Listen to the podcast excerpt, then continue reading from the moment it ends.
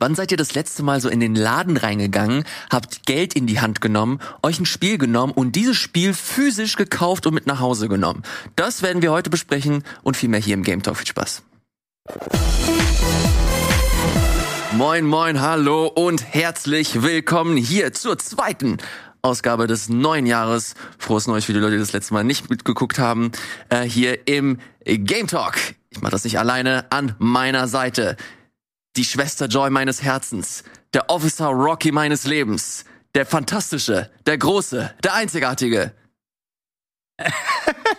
Viet Nguyen. Hallo Viet. Alter, ich, ich, ich bin. Ich bin deine Schwester Joy. Du bist die Schwester Joy meines Herzens. Das heißt, es gibt sehr viele. Ja. So wie in Wirklichkeit. Es gibt sehr viele Schwester Joy. Wow. Ähm, ja. Nein, Quatsch. Du danke. bist, du bist der, du bist der Chief, du bist der Chief Rocky. der Chief Rocky. Wer Ja. der Chief Rocky? Naja, was ist denn die, der, der Pay Grade über Officer? Ja, aber ja, gut. Glaubst du, es ist auch eine Rocky? Natürlich. Okay. Die Rockies haben alles übernommen. Okay. Naja, wie dem auch sei. Ich akzeptiere es. Zum Glück ist Wirt nicht alleine hier, sondern die fantastische Mel ist auch mit dabei. Das allererste Mal. Hallo ja, Mel. danke schön. Ich habe auch damit gerechnet, jetzt irgendeine Pokémon-Referenz zu bekommen. Ja, ich bin mir bei dir nicht sicher, ob du überhaupt Pokémon gespielt hast. Ja, natürlich. Also, Alles mitgenommen? Ja, klar. Also wir sind doch selber Jahrgang. Also wir, ich habe alles genauso damit aufgewachsen damals. Ihr seid selber Jahrgang? Ja. Ihr seid beides Affen? Entschuldigung. 92? Also ich bin einmal bei Game Talk und werde direkt beleidigt von dir, wird. Hey, Affen sind was Fantastisches. Ich liebe Affen. Ja, gerettet. Ja. Gerettet. Wer mag keine Affen? Ja, was soll das denn jetzt? Habe ich nicht mal. Naja, Hast gut. noch nie mitbekommen, dass ich. Okay, gut. Ich habe es auch mal gesagt. Du, du und Chiara, ihr seid im Jahr des Affen geboren? Ach, das meinst du? Ja, das Jahr des, ja gut. Naja, wie dem auch sei. 92er. Ja, ja. euch. ja, ja, okay, okay, okay. So, jetzt, jetzt muss ich diese, jetzt muss ich diesen Scherbenhaufen wieder sortieren und hier ins richtige, ins richtige Lot bringen. Mann, Mann, naja, wie dem auch sei. Locker Die gute. Mel ist mit am Start. Du machst hier bei äh, Rocket Beans ähm, eigentlich so die Film- und Serienabteilung. Du ziehst die Strippen hinter Kino Plus und, und Butterbinge. Spielst aber äh, tatsächlich hier und da auch mal. Deswegen äh, ist das hier auch der richtige Ort für dich, um ein bisschen äh, abzunörden, was äh, deinen Spielegeschmack angeht. Ich habe gesehen, dass du hier ein paar Sachen mitgebracht hast und ein relativ großes Thema, das wir hier im Code Open auch ganz kurz angesprochen haben. Und zwar äh, dieses ganze ja physisch, digital und natürlich äh, auch äh, GameStop. Ich muss immer überlegen, dass ich nicht GameSpot sage. Games Talk. Games, Game Talk, GameSpot, Games, Game Games Talk überhaupt noch? Ga Game Talk? Über GameStop reden wir. Äh, Das wird ein relativ äh, großes Thema. Da hast du ein paar Insights, die du mit uns äh, teilen möchtest. Und natürlich äh, mit dem Thema einhergehend auch unser äh, Kaufverhalten, wie sich das so vielleicht in den letzten Jahren so ein Stück weit äh, verändert hat oder eben auch nicht. Ich weiß auf jeden Fall, der gute Gregor, der hier äh, bald wieder auftauchen wird, der äh, noch ein relativ großes Herz äh, für physische äh, Spiele hat. Darüber werden wir in aller Ausführlichkeit sprechen. Ich bin gespannt, wie es bei? Wirt aussieht. Wirklich? Gregor? Gregor? Gregor digitalisiert doch mittlerweile sehr viele Sachen. Das stimmt, das stimmt, aber das heißt nicht, dass er äh, physischen Spielen nicht abgeneigt ist. Nee, das stimmt nicht. Aber du hast ja gefragt, ob ich da noch irgendwie physische Spiele mache. Es kommt darauf an tatsächlich. Also ich selbst gekauft, ich muss ja gerade überlegen, wann habe ich das letzte Mal ein Spiel gekauft? Und das war tatsächlich auch bei GameStop. Wirklich? Ja. Mein letztes Spiel auch, aber lass uns da doch nachher nochmal drüber Ja, reden, ja. oder? Bei mir war es halt noch Ja. es geht noch einen Schritt zurück. Es gab ja irgendwann mal so eine Umtauschaktion für die PS4. Ah, ja, ich ja, erinnere mich. ja, genau. Da habe ich mir natürlich auch äh, meine PS4 dann umgetauscht, habe dann, glaube ich, noch drei Spiele dazugelegt und dann 100 Euro gezahlt. Mhm. Und habe die dann umgetauscht. Und das letzte Spiel, das ich dort gekauft habe, war auch mit so einer Umtauschaktion. Das war The Legend of Zelda Link's Awakening. Ah. Das ist auch schon ein paar Jahre her. So, wann müsste es gewesen sein? 2019? Ja. Tatsächlich war es bei mir auch, meine ich, 2019 das letzte Mal, dass ich ein Spiel bei GameStop physisch gekauft habe. Diese ganzen Nintendo-Sachen haben sich eh mega gelohnt, weil sie halt nie im Preis runtergehen. Ja. Und du halt so sie trotzdem für einen verhältnismäßigen Schnapper, je nachdem, was du da eintauschst, sie halt noch äh, vernünftig äh, für einen soliden Preis bekommst. Dazu aber, wie Mel gerade gesagt hat, später mehr. Ich gucke hier gerade auf unsere Liste und sie ist komplett querbeet. Wir merken, oder ich merke zumindest, dass wir noch am Anfang des Jahres stehen. Die Releases äh, des äh, neuen Jahres, die lassen noch ein bisschen auf sich warten, was ich gar nicht so schlimm finde. Das gibt gibt uns die Möglichkeit, hier und da äh, vielleicht ein Spiel nochmal auszuprobieren, das im letzten Jahr liegen geblieben ist. Äh, Mel, ich würde direkt bei dir anfangen tatsächlich. Mhm. Ich sehe hier ähm, New Tales from the Borderlands. Ja. Ein äh, Spiel, das ich erinnere mich, dass wir, dass du das mal kurz mitgebracht hast letztes Jahr. Äh, das ist auf jeden Fall ein paar Monate her, äh, von dem ich eigentlich große Stücke gehalten habe, weil ich den ersten Teil so doll mochte. Ähm, ich habe dann aber, das hat sich relativ schnell so verloren, so die Ja. ganze, so das ganze Spiel, auch relativ wenige Leute haben darüber gesprochen und deswegen hat sich dann auch meine Motivation sehr schnell ähm, in Luft aufgelöst, das nochmal wieder auszupacken und zu spielen. Wie sah es bei dir aus? Ich glaube, du bist auch generell dem Borderlands-Genre nicht abgeneigt. Genau, also ich bin ein großer Fan von den Borderlands-Spielen, ähm, auch eben von den äh, Telltale-Games. Und als dann das ähm, Tales of the Borderlands das erste rauskam, das war für mich, also echt, das war eins der besten Spiele ähm, zu dem Zeitpunkt. Und es hat mir so viel Spaß gemacht und ähm, ich habe jetzt deshalb diese New Tales from the Borderlands relativ blind gekauft, weil ich dachte, okay, ich mag, äh, ich mag die Welt, ich mag die Art der Spiele, auch wenn es jetzt nicht mehr von Telltale, sondern von Gearbox selbst ist. Aber ich dachte, da kann nicht viel schiefgehen.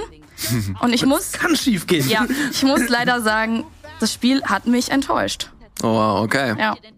Also wir sehen ja hier gerade den Trailer und ähm, die Charaktere sind typisch für die Borderlands-Welt ähm, wieder total ähm, ja toll geschrieben, irgendwie verrückte Storylines irgendwie, aber also die Charaktere, aber die Story des Spiels leidet so ein bisschen darunter. Ich habe das Gefühl, die haben sich auf die Charaktere fokussiert und dabei die Geschichte so ein bisschen vergessen. Ähm, Ich finde, der interessanteste Charakter ist der, den man nicht spielen kann. der, ja, Louis. Ja. Äh, genau, der, der, Kopfgeldjäger. Genau, der Killer-Roboter. Ja. Im Vergleich zu dem äh, ersten Teil, was hat dir da so am stärksten gefehlt? Äh, du meintest gerade, dass es immer noch interessante äh, Charaktere gibt. Genau. Und Dialoge, die, das sehe ich beim ersten Teil auch. Was macht der zweite Teil deiner Meinung nach halt ähm, schlechter im Vergleich zum ersten? Also einmal gibt's halt, wie gesagt, viele coole neue Charaktere, aber es fehlt so ein bisschen der Bezug zu den ähm, bekannten Charakteren, weil das erste ähm, Tales from the Borderlands hat sich halt total auf ähm, Handsome Jack äh, bezogen. Ne? Also der ist da ja irgendwie als so ein, so ein KI-Geist äh, fast schon, der dann irgendwie Reese beeinflusst.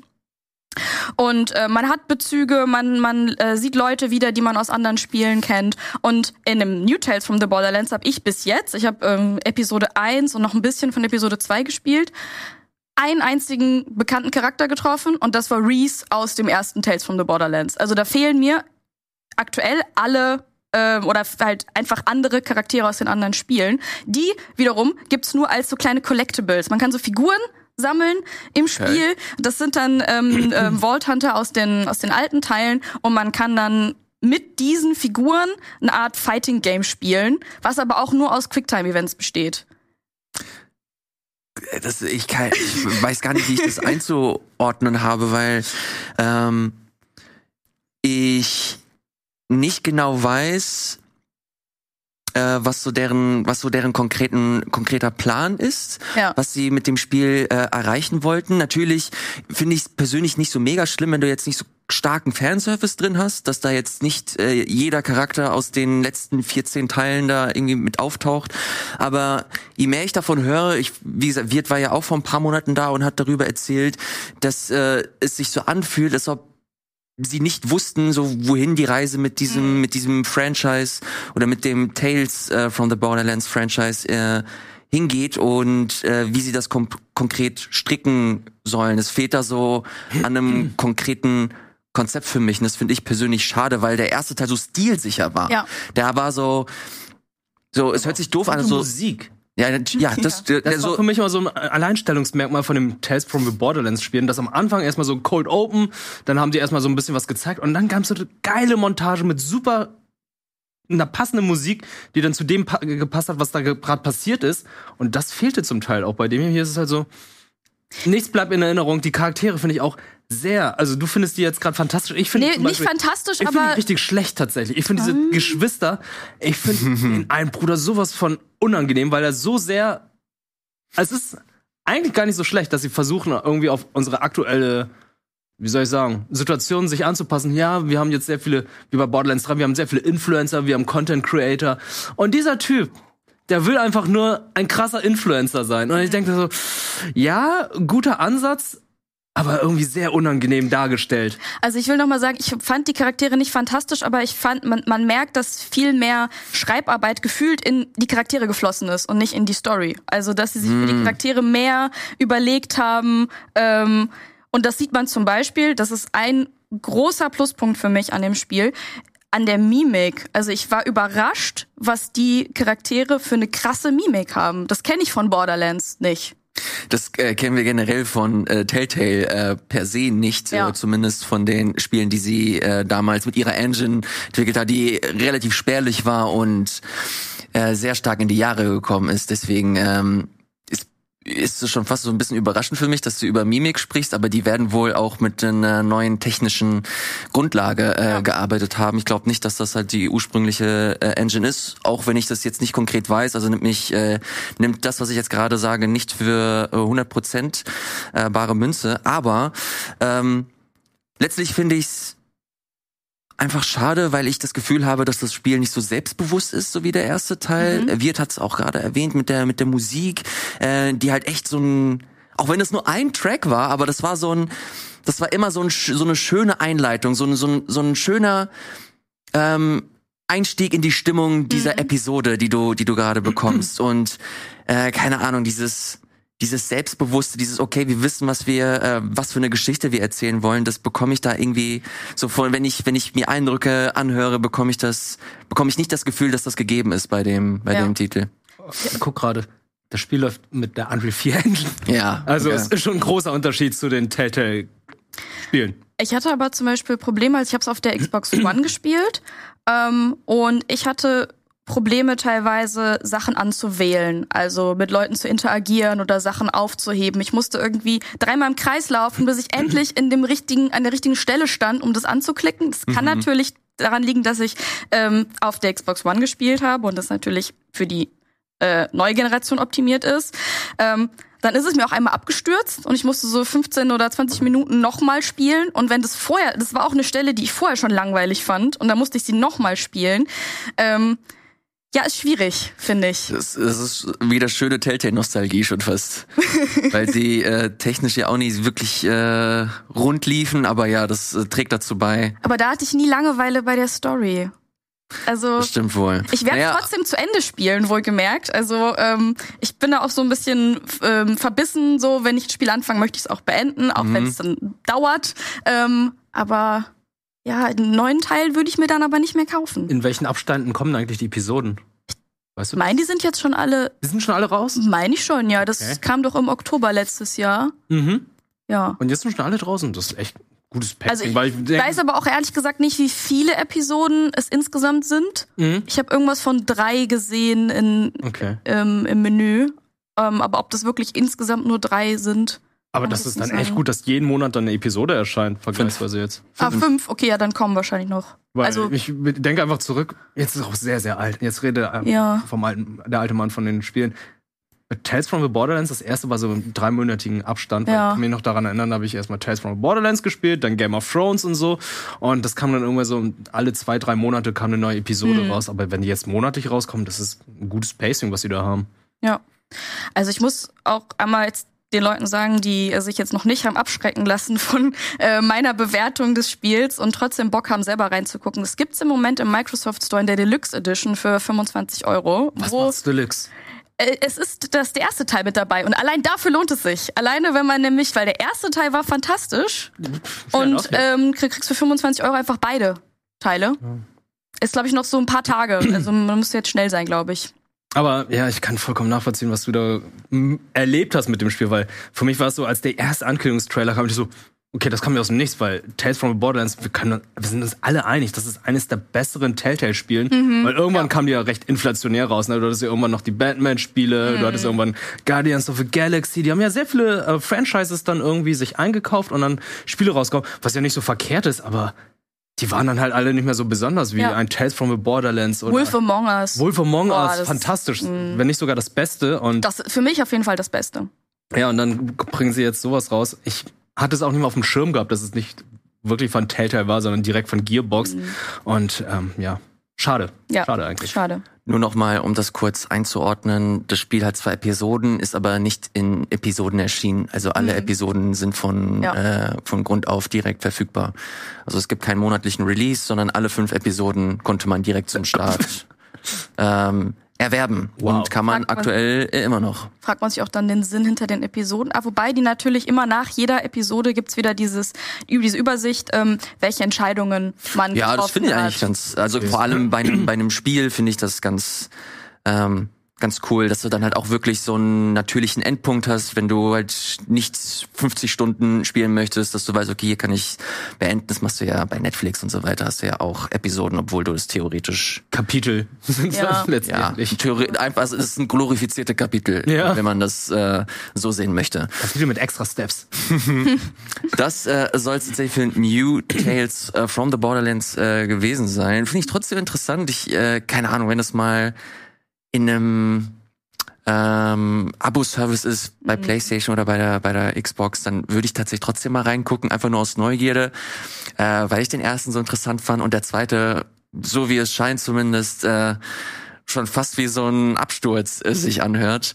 Allein deswegen will ich es mir mal angucken. Ihr äh, seid natürlich auch frei, euch das anzusehen, entweder wie Mail gerade beschrieben hat, in einem vergünstigten Sale oder halt, wenn es später irgendwann vielleicht für Abo-Services rauskommt. Für den Abo-Service ist äh, God of War und Elden Ring auf jeden Fall nicht mit dabei. Auch zwei Spiele, die wir letztes Jahr ausführlich behandelt haben. Aber wie schon gesagt, äh, das hier ist die Zeit des Jahres, wo wir uns nochmal Zeit nehmen können, um entspannt die Spiele anzugehen, die wir vielleicht nicht beendet haben. Wirt hat sich das auf jeden Fall auf die Fahne geschrieben. Du hast beide Spiele gespielt, beide Spiele auch beendet? Ja, ich habe die jetzt beendet. Also es gibt natürlich noch die Quest danach bei New Game Plus. Nicht New Game Plus, sondern Das die Endgame, das der Endgame, bei God of genau, War. die Endgames. ähm, Ja, das Endgame von God of War habe ich jetzt noch nicht angegangen, bin ich noch nicht angegangen. Aber ja, die Hauptstory habe ich jetzt durch und Fangen wir gerne bei God of War an. ja, Ich weiß, ich erinnere mich, dass du das äh, lange Zeit liegen lassen hast. weil ich die Zeit dazu leider nicht hatte. Und äh, ich bin mir, ich bin so froh, dass ich mir Zeit genommen habe Mhm. über die Feiertage, es in Ruhe gespielt habe und ich habe es wirklich genossen. Ich habe jede einzelne Minute richtig genossen in God of War. Auch nicht gestreamt? Nee. Überhaupt Einfach nur für dich Ich habe privat? die gesamte Woche nicht gestreamt. Wie fühlt sich das an, so ein, so ein Spiel nicht streamen zu müssen, in Anführungsstrichen, sondern einfach nur für sich selber? fantastisch. Es war super. Merkst du da, merkst du da einen Unterschied? Ja, ich kann alles in Ruhe spielen, ich kann alles in Ruhe genießen, ich guck's mir in Ruhe an. Ich habe nicht irgendwie das Bedürfnis gehabt, dass ich irgendwie schnell rushen muss. Und ähm, es gab ja auch sehr viele Nebenmissionen, die habe ich dann halt auch gemacht. Weil ich einfach diese Interaktion zwischen Kratos und Atreus mag. Ich mag halt auch, wie Mimir dazu kommt. Alle Nebencharaktere werden richtig schön dargestellt. Jeder hat irgendwie so seine Arc und ähm, ach, das, das ist ein wunderschönes Spiel. Deswegen auch Game of the Year für mich. Also für mich Oh, ist es wirklich. Es fühlt sich halt einfach gut an. Jeder einzelne Moment, jede einzelne Cutscene, alle Kämpfe fühlen sich dann halt auch nicht unbedingt unfair an. Ja, du kommst in den Kampf rein, hast gerade leben, wenig Lebensenergie, verlierst den zwar eventuell, aber im nächsten Moment spawnst du dann einfach kurz davor, bist wieder full life und kannst den Kampf in Ruhe angehen. Auch wenn du verlierst oder so mehrere Male, ist es irgendwie noch so eine Sache, was so minimal ein bisschen wie ein Elden Ring erinnert, wo du denkst, okay, jetzt guck mir mal an, was äh, der Gegner für Movesets haut, war ich im richtigen Moment aus, guck mal, was ich hier mache, guck mal, was ich da mache. Hab dann auch einen Skilltree, wo ich dann gucke, ah, was kann ich hier alles machen, probier mal was Neues aus und so weiter. Es kommen irgendwie neue Gegner, es werden alte Levels und alte Gegner aufgenommen und äh, behandelt. Neue Charaktere werden eingeführt, Thor und ähm, Odin sind fantastisch. Alter, Odin ist einfach so heftig. Es ist schon fast, schon, schon fast unangenehm, wie gut er spielt. Ähm, Thor auch unfassbar. Also das hat mich, das habe ich nicht erwartet, dass Thor äh, auch so interessante Facetten hier äh, zeigt und einfach so, so fucking badass ist. Kein Vergleich zu dem Marvel-Tor, den ich super langweilig finde. Also ich, ich finde einfach, ich fand die nordische Mythologie immer recht. Meh, ne? Ich bin nicht so interessiert. Aber jedes Mal, wenn ich God of War spiele, denke ich immer so, nordische Mythologie! Ich bin interessiert, ich möchte mehr davon wissen. Und als ich das erste Mal Asgard gesehen habe, Das war echt merkwürdig. Das war echt ein merkwürdiger Moment, als man da zum ersten Mal ankam und so. Das ist. Also, kein anderes Franchise bringt Mythologien so interessant rüber, finde ich. Also, selbst die griechische Mythologie war immer für mich immer so, ja, in der Schule hoch und runter behandelt und so weiter, ne, mit äh, Ödipus und so weiter, haben wir gelesen, wir kennen's ja so. Und dann spielst du God of War und denkst einfach so, ah, welche Mythologie wollen wir als nächstes haben? Welche Mythologie soll Kratos als nächstes besuchen? Aber ich wünsche mir einfach, Kratos soll in Ruhestand gehen. Der hat es verdient nach Ragnarok. Aber ich weiß, Sony braucht irgendwann Geld und legt dann die Scheibe ein, wo hinter Kratos steht und meint dann, boy, wen muss ich jetzt umbringen? Jesus Christus also. Nö. Nein, aber keine Ahnung, es gibt ja noch so viele andere Orte, wo Kratos theoretisch hin könnte. Er könnte, wie viele indische Götter er wohl anscheinend noch, ja, umbringen Das heißt könnte. ja, er könnte die Azteken noch umlegen, er könnte nach Ägypten, er könnte die ganzen, ach, was weiß ich, aber ich möchte halt einfach, der Typ soll einfach in Ruhestand. Es, es hat so gut getan, einfach mal die letzten Momente mit ihm zu sehen und dann dachte ich so, Scheiße, kommen mir sogar Tränen oder was? Das ist, Ich äh, kann das, ich kann das nachvollziehen. Das Ende war sehr, also ohne es zu spoilern, äh, war sehr schön. Ich fand das, es ich fand das, ich fand das gut und es hätte definitiv einen Endpunkt äh, verdient gehabt. Ob es der Endpunkt ist oder nicht, das werden wir mit God of War ähm, Kairo sehen, vielleicht. ich glaube, dass es tatsächlich nach Ägypten geht das nächste Mal, aber es ist eine reine. Naja, die hatten ja beim letzten Mal gewürfelt sozusagen. So, wohin soll es gehen? In den Norden oder weiter in den Süden? Und dann sind sie ja letztendlich im Norden gelandet. Also Kairo, Ägypten und so weiter stand ja eigentlich auch zur Auswahl. Was ich auch sehr interessant finde. Ja, ja. Äh, we äh, will see, was das, was das angeht. Mel, was ist deine Beziehung zu, zu God of War? Konntest du es dir angucken? Ich habe keinen einzigen Teil God of War gespielt. Ähm, aber das führt mich zu meiner Frage, kann man den neuen Teil, weil ich höre nur Gutes, spielen, ohne die davor gespielt zu haben? Spiel zumindest den 218er vorher. Okay, Weil das führt dich dann schon gut Ja, da rein, weil Okay. Kampfsystem und so weiter lernst du dann da und die ganzen Charaktere. Es bringt dir halt einfach jetzt nichts zu sehen, warum Atreus jetzt so sich pubertär verhält und so weiter. Ähm, guck, du hast zwar eine Zusammenfassung, bevor du das Spiel startest, aber mit der Zusammenfassung kannst du nichts anfangen. Für Okay. mich war es halt so, Ich würde sogar, Obwohl so, du es gespielt hast. obwohl ich es Ja, gespielt okay. habe. ich würde sogar so weit gehen und sagen, dass der 2018er wirklich essentiell ist für, Okay. äh, für Ragnarök, weil da ähm, die Grundlage für diverse Charaktere und auch für die eigentliche Geschichte von Kratos und, und Atreus äh, gelegt wird. und sie halt wirklich nahtlos weitererzählt Ja. wird im neuen Teil. Also die, der neue Teil fängt quasi mit einer Szene an, die mit dem Ende irgendwie zusammenhängt ähm, des, des ersten Teils und vor allem 2018 ist halt immer noch echt ein verdammt gutes Spiel. Ja. Ähm, also Obwohl alles, was du drin war, ne? Bitte. Obwohl ein Timeskip zwischen war, zwischen den beiden God of War Teilen. Also, Ja, aber der ist aber nicht super groß. Also ich habe nicht das Gefühl gehabt, dass das, äh, dass diese Trennung jetzt so krass war. Ich ja, Atreus ist größer geworden, aber ansonsten hat Ja. sich ja nichts getan. Geht aber auch schnell in der Pubertät. Das kann auch nur zwei Wochen gewesen sein. Ja, das stimmt wohl. Äh, nee, guck's dir echt an. Also Okay. 2018 vor allem, ähm, ich glaube, da wird man, also selbst ich, der jetzt nie großartig mit God of War was zu tun hatte, äh, ist so auf seine Kosten gekommen, obwohl ich Ragnarök echt noch einen Ticken besser finde. Weil ich die Nebenmission halt echt Ja, die geil sind fand. echt die gut. sind wirklich fantastisch. Also Ähm, auch generell diese, diese große Hubwelt, die sie jedes Mal erstellt haben, zu Ja. jedem, zu jedem Ab Levelabteil, will ich mal sagen, oder zu, jedem, zu jeder Region ist ja so eine Mhm. große Hubwelt, wo du da ein bisschen herumgehen kannst und äh, Nebenmissionen machen kannst. Und ich muss sagen, ich habe irgendwie mich nie gelangweilt gefühlt. Also es fühlte sich auch nicht nach Arbeit an, sondern es ist einfach so, ey, hast du Lust, das zu machen? Und ich so, ja klar. Ja, ich, bei mir war es eher umgekehrt. Ich war von der Hauptstory zum Teil sehr gelangweilt. Und ich Wirklich? wirklich, ich war wirklich nur gehofft, okay, ich weiß, in jeder Region gibt es dann der Part, wo sie sich öffnet und du anfangen kannst, die Nebenmission zu machen. Und das war so mein, das war so mein Moment, wo ich dann alles abgegrast habe und dann die kleinen Nebengeschichten mitbekommen habe, die dann auch in die großen eingezahlt haben. Äh, vor allem so, es gibt eine Region ganz am Ende, die sich frei, die auch mit Abstand die größte ist. Alter, das war so geil. Das hat so viel Spaß gemacht, Stunden da zu verbringen, Jagden zu machen, Drachen zu jagen. Äh, also wirklich alles, so was das Fantasy-Herz begehrt, hast du da irgendwie äh, bekommen.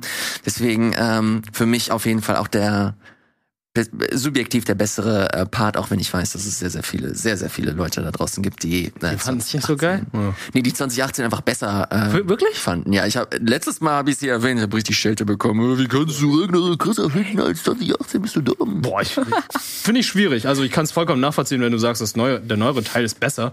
Ich würde jetzt nicht sagen, dass oh, ja, ist doch ganz eindeutig, dass 2018 besser ist. Also ich, Ja. ich habe mit beiden sehr, sehr viel Spaß gehabt. Und mit dem aktuellen hat jetzt gerade ist für mich aktuell am Kopf und ich muss sagen, der ist. Ich mag den, ich liebe ihn. Das ist fantastisch. Also. Cool. Ich habe es tatsächlich sogar, ich bin so weit gegangen, dass Hast ich Platin? ich hab's platiniert. Team Bui.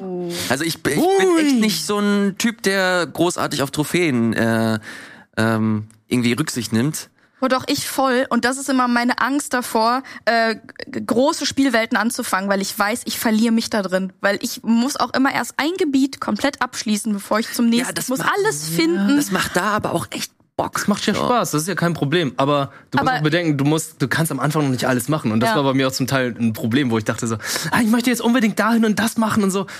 Ich kann das nicht machen, weil ich bis dahin noch nicht die Gegenstände habe. Aber deshalb habe ich halt so Respekt vor, äh, vor Spielen mit großen, mit großen Mhm. Welten. Weil ich weiß, wie viel Zeit ich dann auch noch über die Story hinaus da äh, rein investiere und warum ich auch immer ewig brauche, Mhm. um Spiele äh, zu beenden, weil ich dann echt immer noch mal zurückkehre. Aber es ist kein Open-World-Spiel. Da musst du Okay. dir keine Genau, Sorgen also es hätte Ja. sich, das hätte sich, das, ich habe für die Platin-Trophäe, glaube ich, um die 60 Stunden Ach, gebraucht. okay. Und das ist im Vergleich zu Anna, also bei Ja. Elden Ring, äh, da habe ich auf keinen Fall Platin und da bin ich bei 140 Stunden Hm. oder so. Ähm, God of War hast du auch so in 30 Stunden durch, was ich auch, genau, die Hauptstory. auch beachtlich finde von der Ja, hier und da war es mir halt einfach zu. An einigen Stellen ein bisschen, aber trotzdem habe ich es mitgenommen, weil, ich's so sehr, Ja. weil ich so richtig drin war. Es hat halt, es, es hat halt Pacing-Probleme. Und diese Pacing-Probleme konnte ich persönlich für mich abwägen, indem ich halt meine Nebenmissionen ich mache und so auf meine Kosten gekommen bin. Ähm, ist es nicht perfekt, auf keinen Fall, aber trotzdem immer noch ein fucking gutes Spiel. Äh, definitiv. Gehen wir mal zum nächsten. Äh, wir- ich will das schnell abfrühstücken, weil wir, äh, ich habe das Gefühl, dass die Leute Elden Ring nicht mehr hören können. Aber äh, ich habe es hier auf deiner, äh, ich hab, ich sehe es hier auf deiner Liste. Ich erinnere mich, dass wir es zusammen auch letztes Jahr gespielt haben. Ja, stimmt. und ich dich durch äh, so einen Ameisenbau äh, geschleppt habe. Ähm, ich habe es äh, letztes Jahr durchgespielt und ähm, es ist auch mein definitiv mein Spiel des Jahres, eines der besten Spielerfahrungen, die ich je hatte. Du hast es jetzt auch durchgespielt. Ja. Äh, für mich war es mehr Arbeit. Also ich am Anfang war es halt so, ja, hat Spaß gemacht, aber äh, gegen Ende, ich hatte echt Probleme gehabt, das irgendwann nochmal anzufassen, weil ich dachte mal, ich komme da jedes Mal hin und ja, ich kann den Boss halt nicht erledigen, ja, gehe in eine andere Region, gehe in eine andere Region und denke so, ja, ich bin zu früh hier. Ich habe irgendwie immer das Problem gehabt, ich glaube, ich bin irgendwie zu früh da gewesen bei einigen Bossen. Und dann hieß es, ja, ich habe auch mit anderen Kollegen auch gesprochen und so und meinte so, ja, du bist zu früh da, du musst halt aufleveln. Also gerade hier das die letzte Region, wo diese Drachenfestung ist. Da hieß es, ja, du musst soll äh, zumindest Level 100 sein. Ich war zu dem Punkt Level 70. Ah ja. Und da dachte ich so, ey, ernsthaft, jetzt soll ich noch 30 Level grinden, damit ich dann hier in dieser Region so einigermaßen klarkomme und so. Dann habe ich dann das irgendwann gemacht letztes Jahr, so im November. Und dann habe ich, äh, nachdem ich God of War durchgespielt habe, gesagt, ja gut, jetzt muss ich aber Elden Ring durchspielen. Ansonsten äh, nagt es so ein bisschen an meinem Ego. Und äh, es kommen ja noch andere Spiele 2024, äh, 2023. Ich muss ja irgendwie noch mein, ja, Backlog-Katalog ja abarbeiten. Und dieses Spiel lag immer ganz oben auf der Liste. Und ähm, ja, dann bin ich dann hier grinden gewesen und nachdem man grinden gewesen ist und sich aufgelevelt hat, wurde man natürlich auch stärker und es wurde natürlich auch besser. Aber für mich war das halt, ja, ich habe die ganzen Regionen und Orte ja auch zum Teil erforscht und gefunden. Aber es gab eine Sache, die mich sehr gewurmt hat und zwar der gesamte Norden. Der, Ich wäre um Himmels Willen von allein nicht drauf gekommen, wie ich da hinkomme. Weil ich dann irgendwann einen Kumpel gefragt habe, so, ey, wie komme ich da hin? Bei mir, ich bin jetzt gerade, ich, der letzte Boss steht Also- gerade vor der Tür. also du aber redest bin, von der von der versteckten, Genau. von dem optionalen Gebiet. weil für mich war das, für mich war es nicht versteckt oder optional, weil für mich war es einfach ein normales Gebiet, weil ich dachte so, wie kann es sein, dass ich die Map da oben noch nicht aufgedeckt habe? Ah ja. Weil ich schon beim Endboss bin und die Karte da immer nicht aufgedeckt ist. Und immer so, ja, musst du das und das machen und da ist dann noch der versteckte Boss, das ist der schwerste Gegner. Und geht nicht so, Moment, Moment, Moment. Du, also, das Maskottchen von Elden Ring ist der geheime Boss? Ah. Und ich, ich, ich wusste es zu dem Zeitpunkt nicht. Ich wusste auch nicht, wie ich da hinkam. Ich hatte zwar alle Items gehabt, aber ich wusste nicht, dass ich den Fahrstuhl, den ich vorher schon benutzt habe, nochmal benutzen sollte. Was ist das Maskottchen von Elden Ring? Äh, Malenia. Ach so, ja. Und da dachte ich so, okay, let's go, gehen wir da hin und so, oh, komplett neues Gebiet und äh, Hast du sie besiegt? Ja, habe ich dann auch noch äh, Backseat Gaming mit dem Chat gemacht. Also das war dann die Woche, wo ich dann wieder gestreamt habe und meinte Geil. so, ey Leute, BSG, engage, Leute, baut mir einen Charakter zusammen. Und das ist äh, die größte Schwäche von mir. Ich bin schlecht in Bau, also Charaktere, Charaktere bauen. Und Rollenspiel kann ich so überhaupt nicht. Deswegen bin ich so der stumpfe Typ Sekiro. Hier, hast deinen Charakter, hier dein Schwert. Das Schwert kannst du verstärken. Du kannst hier noch Trickwaffen und äh, du kannst die Kürbisflaschen upgraden. Aber alles andere kannst du nicht machen in diesem Spiel. Denn wir wollen, dass du es so spielst, wie wir es wollen. Und hier ist es. Hier kannst du machen, was du möchtest. Du kannst deinen Charakter so geil bauen und du kannst deinen Charakter so bauen, als würde er sich selbst schlagen. Und so einen habe ich wahrscheinlich gebaut, weil meiner hat irgendwie ja, mir selbst nicht geholfen, sondern stand mir eher nur im Weg. Und dann hat mir der Chat ein bisschen geholfen und gesagt, ja, versuch mal hier mit der Larve jetzt einen neuen Charakter zu bauen, bau, bau mal, äh, upgrade mal diese Waffe und so, hol dir ein paar Steine hiervon und dann äh, steck all deine Experience Points hier rein. Ich dachte so, mhm, mhm, mhm, mhm. Das hat auch geklappt. Kämpfen habe ich natürlich übernommen, aber die haben sozusagen meinen Charakter erstellt, weil ich da viel zu dumm bin. Ein bisschen, ein bisschen schade, weil das halt natürlich auch so ein Teil des Spaßes ist, sich so mit den Sachen auseinanderzusetzen, mit den Waffen. Aber auch nicht so mega schlimm, weil es im find das Internet so viele. Ja, das, also jeder, ich glaube, jede Person kann aus dem Spiel so seinen, so seine Benefits rausziehen, dass äh, die Teile, die man am interessantesten findet. Mil- äh, Melina, wie sieht's? Ich weiß gar nicht, ob du Elden Ring gespielt hast. Nee. Auch nicht? Nee, ich habe zu großen Respekt davor. Ja, das verstehe Ja. ja. ohne Scheiß. Ich habe da überhaupt keine ähm, keine Skrupel zu sagen, wenn es zu einem zu viel ist, dann ey, lasst das aus und spielt Ja. Spiele, die vielleicht etwas kleiner sind und nicht so äh, lange dauern, um sie auch wirklich zu beenden, Ja. wenn es ein Problem für für einen ist. Ja, aber auch die Schwierig der Schwierigkeitsgrad von diesem Spiel. Also ich möchte ein Spiel spielen, um zu entspannen und nicht um noch weiter zu arbeiten. Ja, und das war für mich dann eher Arbeit letztendlich. Also Ja. Ich muss, ich muss halt sagen, dass meine Erfahrung, ich habe das halt sehr stark wie wie äh, Zelda Breath of the Wild gespielt. Das bedeutet, ich habe, wenn ich in eine neue Region gegangen bin, habe ich alles erkundet. Ich habe wirklich alles gemacht und weil ich auch einfach Bock hatte, äh, weil diese Spielwelt so interessant designt war, dass überall, wo du hingeguckt hast, irgendwas Interessantes war und ich da auch hingehen äh, konnte und immer was Interessantes gefunden habe und sei es nur Erfahrungspunkte oder eine neue interessante Waffe und dadurch konnte ich meinen Charakter immer organisch weiterentwickeln. Und ich hatte nie das Gefühl, dass ich gerade äh, unterlevelt bin. Ganz im Gegenteil, ich war immer overlevelt. Ich hatte, war immer ab einem gewissen Punkt bin ich immer durch ganze Gebiete gerusht und dann hatte ich immer nur die Bosse, die dann äh, auf Augenhöhe mich platt gemacht haben, bis ich sie zehnmal bekämpft habe und dann war's gut. Ähm, Forschen fand ich tatsächlich ein bisschen anstrengend.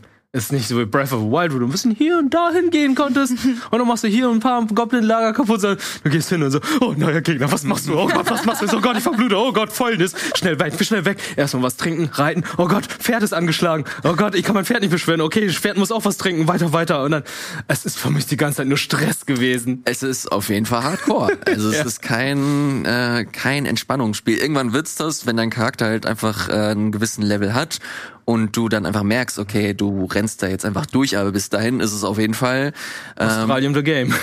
ja, ja, Australien the Game, Arbeit, nenn es äh, wie du es möchtest. Ähm, man muss auf jeden Fall drauf stehen. Man muss Bock auf Herausforderungen haben.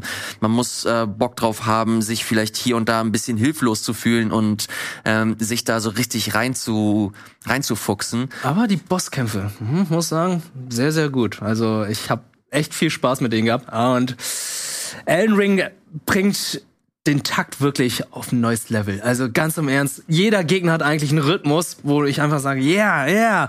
Aber Elden Ring bringt es auf den Punkt auf diesen Haha, ich warte erst mal ab. diese Dieses, dieses Abwarten, diese Millisekunden, aber die haben es irgendwie tatsächlich geschafft, dass es irgendwie so ganz eklige Delays sind, wo ich habe es in keinem anderen Spiel, wo so ein ekliger Rhythmus dabei ist. Und ich muss sagen, der allerletzte Boss hat mich enttäuscht. Das, das Biest oder was? Ich weiß nicht, habe ich nicht gefühlt. Ja, es ist auf jeden Fall äh, nix für äh, diesen Talk hier. Wir wollen nicht äh, großartig äh, sind Ishina. spoilern. Alter, nee. Nee. Nein. Nein. Nee, menschliche Gegner, also in Ishina. Nein, nein, ich hasse, also der Endboss von Sekiro ist auf meiner Platz, auf meinen Platz eins der schlimmsten Bosse aller Zeiten. Ich hasse ihn wie die Pest. Vier Stunden habe ich für den Bastard gebraucht. Vier Stunden. Und es hat, am Ende hast du ja immer das Gefühl, okay, geil, ich hab's geschafft. Bei dem hatte ich nur noch mehr Hass, als ich ihn besiegt habe. Das hat einfach wirklich gar keinen Bock gemacht. Sofort deinstalliert das Spiel, obwohl es so großartig war. Wie dem auch sei. Ja, okay. Wie dem auch sei. Äh, Elden Ring, äh, ja, müssen wir nicht äh, viel zu äh, erzählen. Äh, Mel, du kannst es dir eventuell irgendwann mal angucken, wenn du auf einmal den das Gefühl hast, okay, ich habe richtig Bock, mich äh, zu vernichten selber. Das einsteigerfreundlichste Souls, Souls Das stimmt allerdings. Also Ah okay. Fabian Käufer sagt es auch immer wieder. Er hat normalerweise immer Probleme mit den Mhm. Souls Games gehabt und er meinte, das ist das einsteigerfreundlichste und das erste, was er da auch wirklich durchgespielt hat. Mhm. Das muss ich auch äh, auch nochmal unterstreichen. Also dadurch, dass du halt so viel, die Welt ist halt so absurd groß. Ja, das ist ist unglaublich. halt überall hin und du findest immer irgendwo ein Gebiet, äh, wo du dich ähm, ja entspannt durcharbeiten kannst oder durcherkunden kannst und so deinen Charakter immer weiter auflevelst. Wenn dein Boss irgendwann zu anstrengend wirst, kannst du halt den Boss liegen lassen und was anderes machen und irgendwann bist du stark genug um diesen Boss, äh, um den Boss. Und es haben ja mittlerweile genug Leute aus der Firma gespielt, dass die mich da auch ein bisschen äh, coachen können oder. Oder durchcarry. Oder durchcarryen, genau. die nehmen dich einfach mit. ja. Also, Also- äh, Koop hat mir immer immer Spaß gemacht, egal mit wem ich äh, gespielt habe. Äh, ein sehr interessantes Spiel. Ich glaube, das werden wir 2023 auch noch mal öfter hören, weil ich irgendwie das Gefühl habe, dass da auch ein bisschen inhaltlich mehr kommt. Ja, ich glaube nicht, dass die Arena so das Einzige ist, was noch dazu kommen wird. Ja, ja, ja. Ähm, das wird auf jeden Fall äh, spannend. Spannend finde ich auch das nächste Spiel, weil ich es persönlich nicht gespielt habe und äh, das sehr gut zu äh, Melinas äh, Themen hier dazugehört. Du hast New Tales from the Borderlands mitgebracht und äh, Tiny Tina's Wonderlands, Genau. was ja be äh, bekanntlich auch äh, im Borderlands-Universum spielt, ist aber weniger Adventure und viel mehr klassischer äh, Shooter, wie wir es von Borderlands kennen. Ähm, Melina, erzähl uns mal ganz kurz, was geht hier ab? Was ist so die Prämisse und warum hat's dir gefallen oder eben nicht? Ja, also es ist ja nicht nur ein Shooter wie die ähm, anderen Borderlands-Teile, sondern es hat auch ähm, noch viel mehr Rollenspiel-Elemente. Also wir kennen ja auch schon ähm, den DLC, ich glaube, das war von Borderlands 2 von ähm, Tiny Tinas, das war Assault on Dragonkeep, wo sie schon dieses, ähm, ja, eigentlich ein Pen und Paper ins Spiel gebracht hat und man war dann auf diesem Tisch in der Spielwelt und daraus Musik, Musik, Musik muss weg. Und. Daraus haben sie dann ähm, jetzt quasi ein eigenes Spiel gemacht, die sich auf diesem Pen und Paper, ähm, auf diesem Tisch abspielt und man ist eben einer äh, der Spieler beziehungsweise Spielerinnen an diesem Tisch und hat seinen eigenen Charakter, den man selber erstellen kann. Man wählt eine Klasse, ähm, die man spielen möchte, kriegt später noch eine zweite Klasse dazu. Das fand ich sehr überraschend. Also, dass man ähm, am Anfang vielleicht dachte, ah, die Klasse ist interessant, aber die auch. Äh, Spiele ich beim nächsten Run dann die andere Klasse? Muss man gar nicht. Ab der Hälfte des Spiels kriegt man die zweite noch mit dazu. Ähm, das fand ich sehr cool. Ähm, ja, man äh, muss trotzdem ballern, wie bei Borderlands üblich. Ähm, und hat aber dann zum Beispiel statt Granaten äh, zaubert man jetzt ähm, und äh, ja, es spielt eben alles in so einer Art ja, mittelalterlichen Fantasy-Welt und nicht mehr auf Planeten und im Weltraum. Kannst du kurz nochmal auf den Pen and Paper Aspekt zu sprechen kommen? Gibt es da irgendwelche äh, spielerischen Momente, die da hervorstechen? Äh, warum ist das jetzt so ein Ding, dass das im Pen Paper äh, oder dass das an einem Pen Paper angelehnt ist? Weil du ja auch gerade schon angesprochen hast, dass der DLC vom letzten Borderlands da auch schon äh, Ansätze gezeigt hat. Gehen die hier nochmal einen Schritt weiter? Wie, wie äh, zeigt sich das im Spiel? Also ähm, Tiny Tina ist die Spielleiterin und sie erzählt eben auch immer mal wieder zwischendurch Sachen im Spiel. Und ähm, es gibt so eine Art, das heißt Oberwelt, das ist so eine Art Spielfeld. Und ähm, wenn man ein Gebiet verlässt, ist man auf dieser Oberwelt. Und das sieht wirklich Ah, ja. aus, dann ist man auch nicht mehr sein normaler Charakter, sondern so eine kleine Spielfigur. Und ähm, man sieht auch, dass dieses Spielfeld quasi von Tiny Tina erschaffen wurde. Dann sind da irgendwo dazwischen ähm, ein Radiergummi oder sowas als Brücke benutzt wird. Süß. Ähm, ja, oder irgendwelche ähm, ähm, Bottle Caps, die irgendwo rumliegen, die man umstoßen muss, um durch sich irgendwie, um weiterzukommen. Ähm, ja, das, da, da sieht man so ein bisschen diese, diese Spielwelt. Gibt es da auch so Spielereien, was die Narrative an sich angeht? Du meintest gerade, dass Tiny Tina äh, äh, quasi die Erzählstimme übernimmt. Ähm, verändert sich die Spielwelt auch, während sie erzählt? Oder ist das einfach nur ein Gimmick, dass sie, während du läufst, sie einfach gerade so das Setting setzt und dir äh, gerade erklärt, was äh, was gerade los ist und was gemacht werden muss, oder hat das noch irgendwie irgendwas Besonderes? Weil ich ich mehr ich habe das Gefühl, dass das mehr so ein, ein Gimmick ist, anstatt das mehr so spielerisch noch ein bisschen weiter auszuschöpfen. Ja, also ich glaube, es gibt Szenen, ich muss kurz überlegen, ob das in dem DLC war oder ob das in dem, in dem Spiel war, in dem sie ihre Erzählungen ändert und dann auf einmal aus einer schönen, fröhlichen ähm, Welt ähm, bei Tageslicht, bei Sonnenschein irgendwie was total Düsteres und gruseliges Genau, so stelle ich mir das vor. Genau, aber das hat halt auch darüber hinaus gar nicht so wirklich Einfluss auf das Spiel. Ne? Also das ist ja auch, auch dann eher ein, ein, ein visuelles Gimmick. Verstehe, okay. Dann äh, würdest du aber zumindest sagen, dass die Dialoge oder die Texte von Tiny Tina interessant geschrieben sind. Also hat das, ich will, ich, versuch, Ja, ich, es Mhm. suche gerade nach dem Mehrwert bezüglich dieses Pen and Paper Settings. Es gibt, es gibt noch einen anderen Charakter, ich weiß gar nicht mehr genau, wie der heißt, das ist der Antagonist. Mhm. Und ähm, der kritisiert die ganze Zeit aus dem Off die Spielwelt von Tiny Tina und sagt, ah, da hast du den Charakter aber flach geschrieben oder ah ja, hier okay. diese typische Trope, ja, kannst du keine anderen Charaktere schreiben. Ähm, und ich weiß noch nicht, wie das, wie das ausgehen wird, weil ich bin jetzt gerade an dem Punkt, dass ich jetzt das nächste Gebiet, be- was ich betreten würde, ist dieses Schloss von dem Antagonisten. Mhm. Und ähm, zu erfahren, wer das ist, ist das ein anderer Dungeon Master vielleicht, ähm, mit dem sie oder irgendein anderer Spieler, mit dem sie früher zusammengespielt hat, der jetzt ihr Spiel sabotieren will. Keine Ahnung, das äh, werde ich jetzt erst dann sehen im letzten Abschnitt. Ähm, ansonsten, was halt noch in diese Pen und Paper Richtung geht, du hast halt mehr ähm, Attribute, die du zum Beispiel auch verteilst, also so Weisheit, äh, Stärke, also diese typischen Sachen, ähm, die gibt's sonst bei Borderlands Spielen nicht. Ähm, ansonsten ja den Skilltree, den gibt's ja sonst auch. Ähm, das ist eigentlich sehr ähnlich. Ähm, aber sonst fällt mir jetzt gerade, ach doch, ja, du, es, es gibt dann so ähm, Würfel, die du finden kannst und wenn du die aktivierst, dann ähm, erhöht sich dein Glückswert. Also du musst würfeln und je hoch Ah. du, du würfelst auf Glück und je, je höher du würfelst, desto besser ist dann die Beute und desto besser ist dann auch beim nächsten Mal die Beute, weil du dann eben mehr Glück jetzt hast. Okay, ich höre da so raus, dass ähm, dieses ganze Pen and Paper Setting, dass das halt ein, ein Teilaspekt des Spiels Mhm. ist, aber man sollte das nicht verkennen, dass das halt immer noch äh, so ein klassisches Borderlands Ja. ist, wie man es kennt. Das ist halt Genau. ein Shooter und du suchst oder du schießt, um Loot zu bekommen Ja. und noch stärker und effizienter zu schießen. Ja. So, das ist ähm, das Du hast Ding. keine okay. Fahrzeuge, oder? Wenn Nee. ich gerade überlege, weil du hast ja, wie du gesagt hast, nur diese Hub-Welt, Mhm. dieses Pen and Paper, diese Pen and Paper Spielfläche und bewegst ja deinen Charakter da und hast ja Random Encounter, wie in einem Stimmt. klassischen JRPG. Genau, das habe ich vergessen. Und in den alten Borderlands, in den Hauptteilen ist es ja so, du hast ja eine große Open World, wo du dann eigentlich noch herumfährst und zwischendurch mal hier und da Mhm. Leute überfährst oder irgendein Lager dann aus, also äh, ausschaltest und Mhm. hier ist es halt, läufst da rum und plötzlich kommt dann ein Encounter und dann kommst du in Mhm. der Hub-Welt, ein- von dieser Hub-Welt in ein Level, was immer irgendwie das gleiche ist, Es oder? ist, ja, es gibt so ein paar verschiedene, so drei, vier verschiedene. Und es Okay, nicht so viele. Und da kommen dann immer die, die Gegner. Ja, Genau, so, dann so in machst du die ganzen Horden da Genau. weg und dann kommst du wieder auf die Hub-Welt und kannst dann von dort aus weitergehen. Ja. Ah ja, bist du Borderlands-Fan, äh, Wirt? Ähm, jein, sagen wir es mal so. Ich habe äh, den dritten Teil nicht durchgespielt. Äh, Der, ich mag die Teile sehr gerne. Ich mag auch Tales from the Borderlands. Ich habe sie alle ein bisschen angespielt. Aber ich bin nicht so richtig tief drin. Bin aber sehr gespannt, wie der äh, Film mit Kevin Hart sein wird.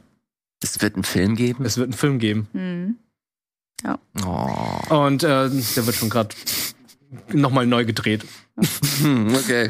Na gut. Reshoots, Reshoots. Also, was mir an, ähm, also so ein Rollenspiel wie, wie Elden Ring ist mir halt zu schwer.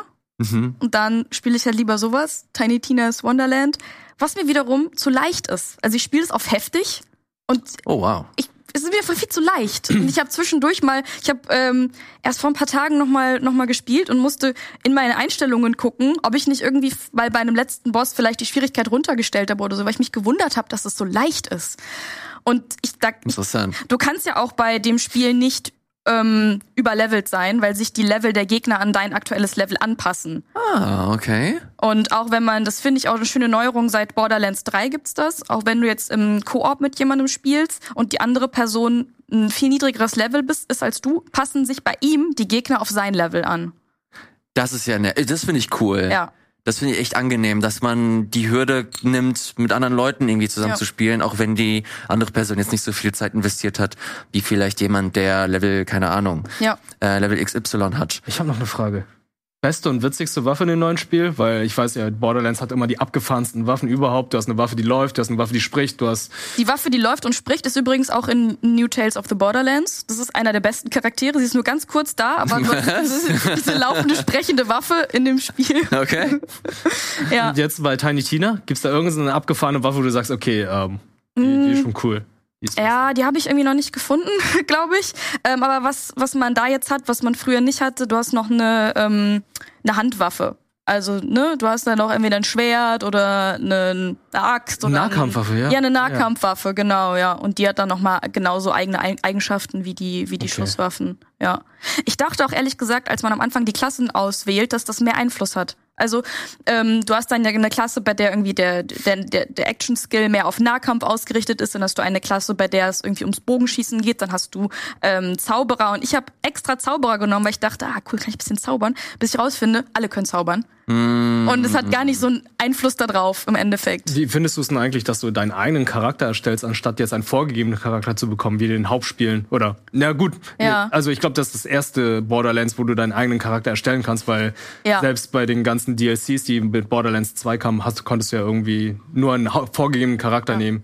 Ich finde es ein bisschen schade, weil dadurch geht für mich ähm, ein bisschen Tiefe des Charakters verloren. Weil ich habe ja jetzt quasi keine eigene Backstory und dadurch habe ich auch wen das, das darunter leiden finde ich so ein bisschen die Dialoge im Spiel zum Beispiel. Also wenn du ähm, in einem Borderlands ähm, normalen Borderlands die einen von den Vault Huntern spielst, der hat immer irgendwie eine, eine Backstory, die du rausfinden okay. kannst, indem du irgendwie dann so ähm, Tagebuch E- Ecologs heißen, die Tagebucheinträge findest und die über die erzählen und dementsprechend anders sind dann auch die Dialoge, je nachdem, wen du spielst. Und das Gefühl hatte ich jetzt bei Tiny Tina eben nicht mehr. Das, da fand ich den Charakter halt flach, weil er eben einfach nur eine Hülle für, für mich in dem Fall ist. Spielcharakter. Ja, genau. Aber für mich Ja. ist es aber auch so gewesen, wenn bei den Borderlands-Spielen an sich, wenn du gerade Teil 1 spielst, Hm.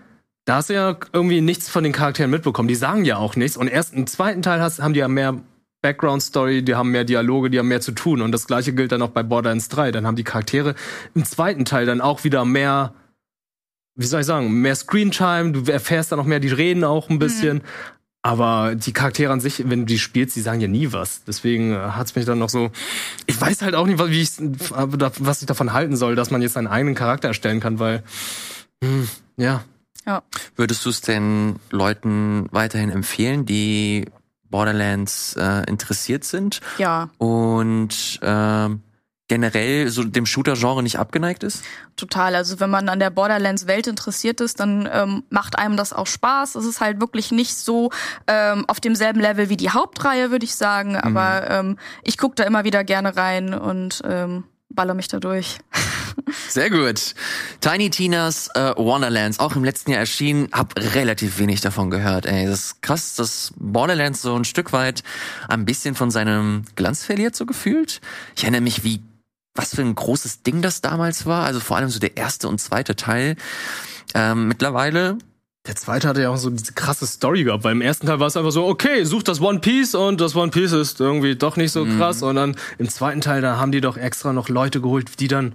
Hier, der Bruder von Ashley Birch hatte doch damals damit Ja, gearbeitet ja. und hat dann hier, hey Leute, ey, geiles Spiel, aber macht doch mal eine geile Story. Und dann hat er doch Handsome Jack eingeführt. Und Handsome Jack war seitdem dann halt einfach unantastbar, weil du hast, der beste Charakter. du hast die Callisto-Twins gehabt und die waren einfach nur Ja. bäh. Aber da hattest du ja Gott sei Dank ähm, im dritten Teil den, den DLC mit ähm, Mad Moxies Heist und The Handsome Jackpot, wo dann Handsome Jack wieder so ein bisschen eingebaut wurde. Ah, okay. Ich glaube, Tales from the, äh, from the Borderlands, also der erste, der hat auch sehr stark von diesem Charakter Ja. äh, sich genährt Ja. und äh, gezogen. Und äh, hast du auch vor allem auch so am Ende oder so die große Konklusio des Spiels, dass sie dem nochmal einen geilen, also ich fand äh, ein schönes Ende dem gegeben haben. Naja, Ich spiele übrigens auch andere Spiele. Ich spiele nur einmal, ich spiele nicht nur Borderlands und Borderlands Ableger. du, du, Du spielst auch Destiny und du spielst auch Division und Nee, was gibt's noch für Beispiel, Loot-Shooter? du hast gerade One Piece gesagt. Ich äh, zock die Woche mit Matthias zusammen in One Piece Odyssey rein. Ah, das kommt ja diesen Sender. Freitag. ist das dieses Rollenspiel? Ja, das Mhm. von den Dragon Quest Entwicklern ist. Nee. Von den Dragon Quest Leuten? Ich glaube schon. Bist du sicher? Ich, ich guck nochmal. Ja, guck das mal, guck das mal nochmal nach, weil Weil, dann. weil bei mir im Chat wurde es so, so, wie spielst du One Piece Odyssey? Ich so, ja, ich hab's auf der Gamescom ein bisschen gespielt, ich fand's ein bisschen clunky. Es ist von den Dragon Quest Entwicklern. Ich so, Naja, äh, während du äh, nachguckst, äh, wird, kann ich ja von meinem Spiel hier ähm, kurz erzählen. Und zwar ist das ein Spiel, das ich letzte Woche schon mitbringen wollte, hat es aber zeitlich nicht mehr geklappt. Jetzt aber haben wir ein bisschen äh, Time, um äh, Chained Echoes zu besprechen. Weiß nicht, ob ihr das auf dem Schirm habt. Ähm, ist aber ein kleines, aber feines äh, JRPG, das aus Deutschland kommt, wurde von ähm, Matthias Linder hauptentwickelt. Also eine Person ist dafür hauptverantwortlich, hat wahrscheinlich hier und da ein bisschen Hilfe bekommen. Ähm, sieht auf dem ersten Blick ziemlich generisch aus. Nein. Und hübsch. Ja, ist äh, Pixar generisch. ist, ist, ist großartig. Ähm, ich, was ich damit meine, ist, dass du diese Art Spiel schon sehr, sehr oft gesehen hast. Ähm, was ich aber unfassbar gut finde, ist, äh, wie so typische Genrekonventionen komplett abgeworfen wurde und dieses Spiel so zu 100 Prozent ähm, auf unsere heutige Zeit gemünzt wurde. Das bedeutet, du hast extrem viele äh, Mechaniken drin, die angenehm sind, die dich nicht dazu bringen, nochmal großartig zu grinden oder zu mit deinen Items zu haushalten. Dieses Spiel ist dafür ausgelegt, dass du eine gute Zeit hast, dass du eine interessante Geschichte erzählt bekommst und dass deine Zeit respektiert. Das fand ich super angenehm. Ein, eines meiner Lieblingsbeispiele, super profan, aber für mich ein sehr, sehr großer Unterschied ist, wenn du Kämpfe hast, ähm, bekommst du natürlich Leben abgezogen, der Kampf ist beendet und dein Leben ist sofort wieder regeneriert. Du musst nicht großartig Items einsetzen oder so, sondern deine MP und deine HP sind da, wo sie sein sollen. Also alle voll. Das ist doch eigentlich, das so muss es eigentlich sein. Ja, so muss es sein. Und dazu kommt ein Kampfsystem, das ich so, es ist so, so einfach gestrickt, aber es ist so geil gleichzeitig, weil es einen super interessanten und smarten Kniff hat. Ich erinnere mich, dass Fabian das hier vor ein paar äh, Wochen mitgebracht hat. Er hat es erklärt, für die Leute, die es nicht ähm, gesehen haben, ich erkläre es kurz nochmal. Und zwar hast, ist das ein rundenbasiertes äh, Rollenspiel. Das bedeutet, du hast deine Runden, du ähm, greifst an, setzt deine Magie ein und so weiter. Und dein Gegner macht das auch. Bloß hast du auf deiner Seite noch eine noch ein Drive noch eine Drive-Leiste. Das bedeutet, du hast ähm, am Anfang hast du ganz normale Angriffe und diese Drive-Leiste, je nachdem, wie viele Angriffe du machst, erhöht sie sich oder sie füllt sich immer weiter. Und es gibt diese es gibt auf dieser Leiste einen grünen Bereich. Das ist der das ist der Overdrive, glaube ich, heißt das. Und diesen Bereich den erreichst du, indem du halt bestimmte, indem du Aktionen durchführst, aber die Leiste füllt sich immer weiter. Das bedeutet, du verlässt irgendwann diesen grünen Bereich. Ähm, du kannst das aber, du kannst das Spiel gibt dir aber bestimmte Aktionen vor. Das bedeutet, du kämpfst gerade und dann sagt dir das Spiel, okay, wenn du jetzt heilst, schicken wir dich wieder ein Stück weit zurück zu dieser Leiste.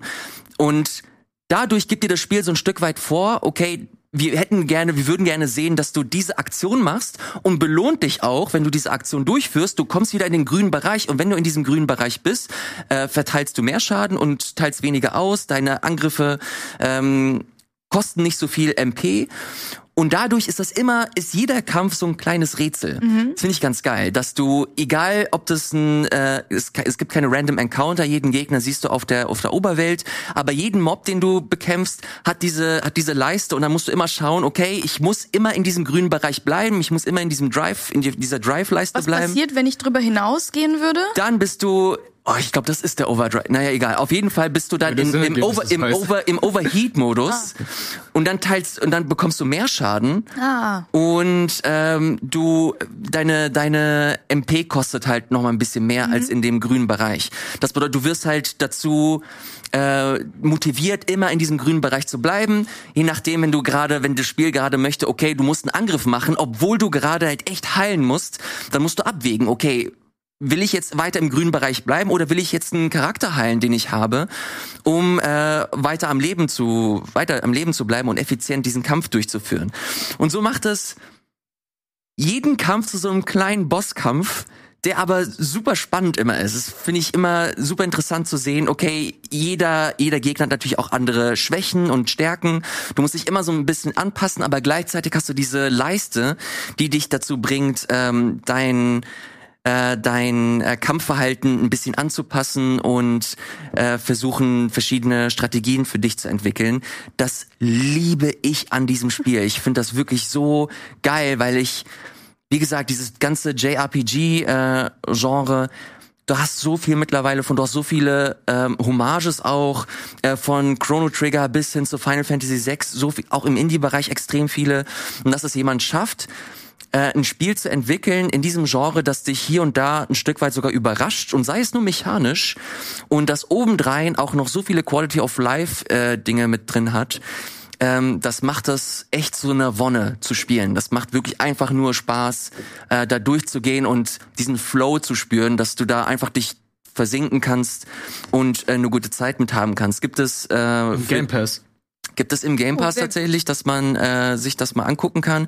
Äh, ich habe es mir, ich habe einen Code für die Switch bekommen. Mhm. Ähm, auf der Switch läuft das fantastisch, auch das perfekte Handheld-Spiel. Oh, ich es, hab's glaub für ich, Steam Deck. ja, es gibt's auch, äh, sollte es auch für den äh, für den PC geben. Ja, gibt's für den PC, ich habe einen Ja? Steam Key.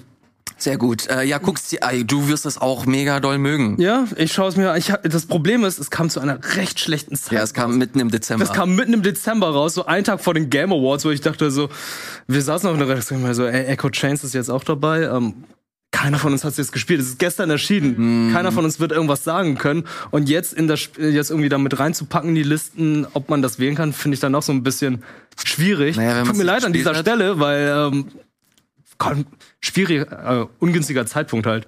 Ja, Aber dafür können wir es jetzt nachholen und äh, Ilias hat es ja eben nochmal besprochen. Er hat es mir jetzt gerade sehr schmackhaft gemacht. Ich schaue es mir jetzt definitiv ja, an. äh, guck's dir an. Es, die Story. Ich wollte gerade fragen, was, worum geht's denn unabhängig vom, vom Ja, Gameplay? es ist halt Was so typische, es ist so typische äh, Fantasy-Geschichte, äh, dass du äh, drei Reiche hast und irgendwann bricht der große Krieg aus, weil du die große, äh, die große Juwelenressource hast und das ist gleichzeitig auch eine richtig krasse Waffe, mit der du die ganze Welt äh, irgendwie erobern kannst.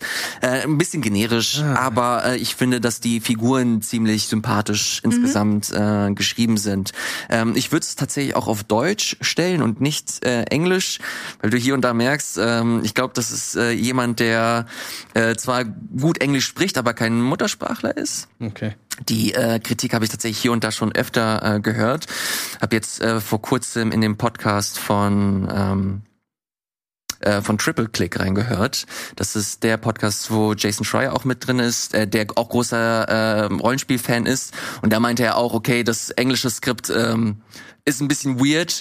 äh, hat halt ein Deutscher wahrscheinlich geschrieben äh, mit Matthias Linde, aber auf Deutsch ist es halt vollkommen okay. Okay. Es ist halt keine keine Meisterleistung, äh, was Story angeht, aber es macht halt so sein Ding und es erfüllt seinen Zweck insgesamt. Ein Was halt deutsches Spiel kann man schön auf Deutsch spielen. Also komm. Bin ich auch, bin ich auch. Du hast extrem viele Referenzen, du hast von Xenogears bis hin zu Neon Genesis Evangelion hast du da Sachen. Okay, na, nun hast du mich. Na, du hast, du, du, du spielst halt nicht nur deine Figuren, sondern die Figuren können halt auch in so Mechas rein. Da Ja, ich habe du halt- auch schon hier Max gesehen, die sah ein bisschen aus wie bei Genau, Gundam, also das ist äh, halt Tech- so, Xenogears ist da auch mit drin, also extrem viele Rollenspiele, die du in der Vergangenheit, in der 16-Bit-Ära halt gespielt hast, hast du hier irgendwie äh, mit drin, plus geile Quality of Life-Elemente, plus äh, interessante Spielmechaniken. Es ist das JRPG der, äh, der äh, Träume, für, zumindest für Fans dieses dieses Genres. Guckt es euch wirklich unbedingt an, wenn ihr das spannend findet. Und äh, ich habe jetzt auch herausgefunden, wer One Piece Odyssey entwickelt. ILCA. Isle ist of? Computer Arts, die haben auch äh, die Remakes zu Pokémon Diamant und Perl gemacht. Hm. Und die haben auch Dragon Quest 11 gemacht. Wahrscheinlich den Switch-Port. Mm, okay, also Dragon Quest Studio ist äh, ein, bisschen, äh, ein bisschen sehr Die fehlgeleitet. Entwickler von Dragon Quest. Also so verkehrt war es ja nicht, was die da mir geschrieben haben. naja, gut, naja, gut. Aber es ist ja jetzt auch nur ein Port, den die gemacht haben. Und jetzt ist es ein eigenständiges Spiel. Bin ja auch mal gespannt. Ich bin ja kein großer, also ich, ich wäre gerne One Piece Fan, aber wenn ich, wie viele Episoden gibt es? 1700? Nein, 1300. Ja. Alter, 1700 wirklich einfach nur aus der Luft gegriffen. 1300 Episoden. Ja, es, die hatten doch immer mal vor, letztes Jahr 1000 Folgen gefeiert oder so. Tausendste wirklich Anime-Episode. Du bist jetzt beim 100. 103. Manga oder so, aber es ist ja kurz vorm Ende. 1046. Ach du. Scheiße. 1000. Ja, nee, never ever, never ever gucke ich das. Niemals. Äh, ich Ich guck eine Zusammenfassung, 60 Sekunden oder so, vielleicht findest du ja was. habe das damals auf Pokito TV gesehen. Pokito! Kennt Ja. Pokito noch? I remember. Ja, ich bin halt hängen geblieben da dran. Also ich lese den, ich lese den Manga hauptsächlich. Ja. Ähm, und äh, also One Piece, mein Alltime Favorite. Aber äh, du, du kaufst dir nicht den Manga, oder? Hallo, Also, nee, ja, nee, kauft ich- Nein, den. nein, ich meine physisch. Doch. Aber wie viele Mangas gibt's denn? 100, hab ich doch Von gesagt. Piece. 103 im Moment. Tau äh, 1000, Episo 1000 Episoden in 100 Mangas. Nee, es werden wahrscheinlich mehr sein, weil ich glaube, Ja, der Anime hat den Manga noch nicht eingeholt. Nee, und es gibt ja auch, der Anime hat ja auch Filler-Episoden. Wenn der, Ah, okay. wenn der Manga, wenn er den Manga eingeholt hat oder fast, dann hat er ein paar Filler dazwischen. Also man kann sich vorstellen, der Manga ist quasi das Filet Mignon Exakt. des One Piece Ja, Universums. deswegen lese ich den Manga. Okay. Ach, witzig. Erzähl nicht wieder alle Anime-Fans. Und dann hast du auch nicht die ganzen Sta oh, Standbilder. ah, Das Thema haben ey, wir- Ich, ich habe One Piece letztens noch mal gesehen. Ich dachte so, oh Gott, ey, das ist richtig schlimm. Das sind hier nur Standbilder. Das war für mich das Schlimmste, als ich nach Jahren mal Dragon Ball Z wieder geguckt Oh, es besteht auch nur aus Ach, Standbildern. du Scheiße. Ich habe wirklich gedacht, wie konnte man das geil finden? Bei Detektiv Conan ist es auch ganz krass. Da gibt's auch richtig viele Standbilder. Das ist so crazy. Naruto ist auch so eine Standbildsammlung. Hm. Das ist eine Dia-Show. Das ist, äh, ohne, also das ist halt wirklich stellenweise eine halbe Minute. Also gefühlt zumindest, dass du da einfach nur Leute, Männer hast, die grimmig in die Kamera gucken und die Kamera so langsam reinzoomt, während Musik im Hintergrund läuft. Denkst du, Alter, komm mal zum Punkt. Ja, ist ungefähr, stell dir mal vor, so, ey, ihr macht 50 Episoden, äh, hier ist das Budget, 130.000. Ja, die 30.000 stecken wir jetzt in die 49 Episoden und äh, die 100.000 stecken wir jetzt in diese eine Episode. Crazy. Naja, äh, wo Ich waren bin wir? gespannt auf das Spiel. Genau, wo waren wir ja, stehen geblieben? ja, genau, das Spiel. Genau. One Piece Odyssey. Ähm, ich, ich wollte gerade eine Überleitung machen. Next-Gen-Updates. Ach ja, äh, wollt ihr, habt ihr, kauft ihr Mangas physisch oder digital? Ist ja auch ein Thema, das wir auch in der Videospielindustrie haben. Ah, Ähm, oh, dass, Übergang. dass wir, dass wir ähm, immer wieder vor der Frage stehen, äh, kaufen wir unsere Spiele jetzt wirklich physisch, so wie wir es äh, gelernt haben, so wie wir es damals gemacht haben, oder nutzen wir den Weg der Bequemlichkeit und kaufen uns die Spiele entspannt über Steam, über PSN, über Xbox, eShop, wie du es möchtest. Äh, ich muss persönlich sagen, ich bin full digital mittlerweile Same. ich kauf mir seit Jahren kein Spiel mehr ähm, wirklich physisch. Wenn ich physische Spiele habe, dann wirklich hier für die Sendung, die mir zugeschickt werden. Ähm, das ist aber wirklich, das merkst du so richtig, weil das äh, Nintendo immer noch macht. Die geben relativ wenige Codes, aber dafür sch- verschicken sie ihre Muster, wenn das Spiel veröffentlicht ist. Und dann sehe ich halt meine Switch-Sammlung und dann bin ich schon fast traurig, weil ich die eigentlich alle digital haben möchte und ich die nicht mehr rauskramen möchte. Das ist schon fast so, das ist mir zu anstrengend, auch so wie, es hört sich richtig dumm an, ist aber so, dass ich nicht mehr in den Schrank gehen möchte und mir was raus und dann die Disc raus und rein. Manchmal bin ich dann zu faul, die Disc in, die richtigen, in den richtigen Schuber reinzumachen, dann mache ich das irgendwo rein. Grauenhaft. Ei, Äh, ei, ei. ich bin happy, wenn ich das komplett äh, hinter mich gelassen habe. Ich bin auch richtig schon fast traurig, dass ich die PS5 mit Disk-Laufwerk gekauft habe, ja. weil ich kein PS5-Spiel physisch besitze. Wirklich nicht? Ich habe wirklich alles digital auf der auf der PS5. Ich finde die ähm, Platte zu klein. Musst die ja nochmal ausbauen. Das ist tatsächlich ein anderes Thema. Das Mhm. war zumindest mein äh, Standpunkt. Milena, du hast gerade angesetzt, dass es dir ähnlich geht, ne? Ja, also ähm, ich hatte eine Phase so vor, lass es zehn Jahre knapp gewesen sein, wo ich wirklich ähm, Spiele gesammelt habe. Also auch teilweise äh, Spiele gekauft habe, die gerade im Angebot waren, ähm, wo ich dann reingezockt habe, festgestellt habe, ah ja, ist jetzt irgendwie doch nix, hab sie dann aber war dann trotzdem froh, sie im Regal stehen zu haben, weil es immer mehr wurde und das fand ich cool damals. Und jetzt ist es das komplette Gegenteil. Ich habe auch alle Spiele, die ich noch habe, sind in äh, einem Schrank drin, auch nicht on Display oder sowas. Und ähm, ja, neue Spiele. Erstmal, ich bin ein riesiger Fan vom Game Pass weil ich auch hauptsächlich auf der Xbox spiele. Ähm, und äh, ja, alles darüber hinaus, was nicht im Game Pass ist, das hole ich mir eben digital. Und die letzten physischen Versionen ähm, waren auch Sachen, die mir geschenkt wurden oder die ich eben auch als ähm, Review-Exemplar, also ich war ja, bevor ich jetzt ähm, bei der Binge und Kino Plus mache, habe ich ja GTV gemacht für Ubisoft. So. Stimmt, ja. Genau. Und ähm, das waren die letzten physischen Spiele, die ich bekommen habe. Und ähm, wie wir eingangs schon gesagt haben, selber gekauft. Das letzte Mal war 2019 äh, auch ein Nintendo-Spiel wie bei dir für Welches? Switch äh, Mario Kart 8. Ah, Ja. Bei dir war es äh, Zelda, ne? Zelda, ja. Auch über, über GameStop. Bei mir GameStop, auch bei ja, ja. GameStop, weil ich einen Gutschein hatte. Ich glaube, meine Mutter oder so hat mir den mal geschenkt ähm, und dann musste ich den noch irgendwie Schön. verbrauchen und hab mir den, hab mir das dann bei GameStop geholt. Hab mich aber geärgert, weil die haben's, die haben, ähm, ich habe das bestellt bei GameStop, weil die es nicht vorrätig hatten, haben es mir dann zugeschickt und es war die spanische Verpackung.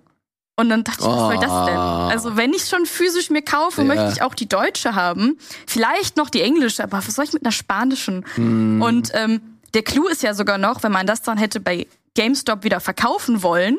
Das kannst du nicht, oder? Geht nicht? Die, die nehmen keine ausländischen, äh, Ja, ja, ja. weil die deutsche Altersfreigabe fehlt da drauf. ah, ja. und das ist ja so eine Ironie. Und dann haben die mir das, äh, dass die mir das auf Spanisch und dann habe ich es halt zurückgegeben. Ja, hätte ich aber auch gemacht. Ja. Das ist doch Quatsch. Ja. Wie ist es äh, bei dir, Wirt? Hm, Ich muss gerade überlegen, richtig Spiele gekauft, also beziehungsweise physische Form. Ich benutze eigentlich gerne immer noch eine CD, wenn ich ehrlich bin. Oder eine Disc, weil die benutzt dann halt nicht so viel Festplattenspeicher.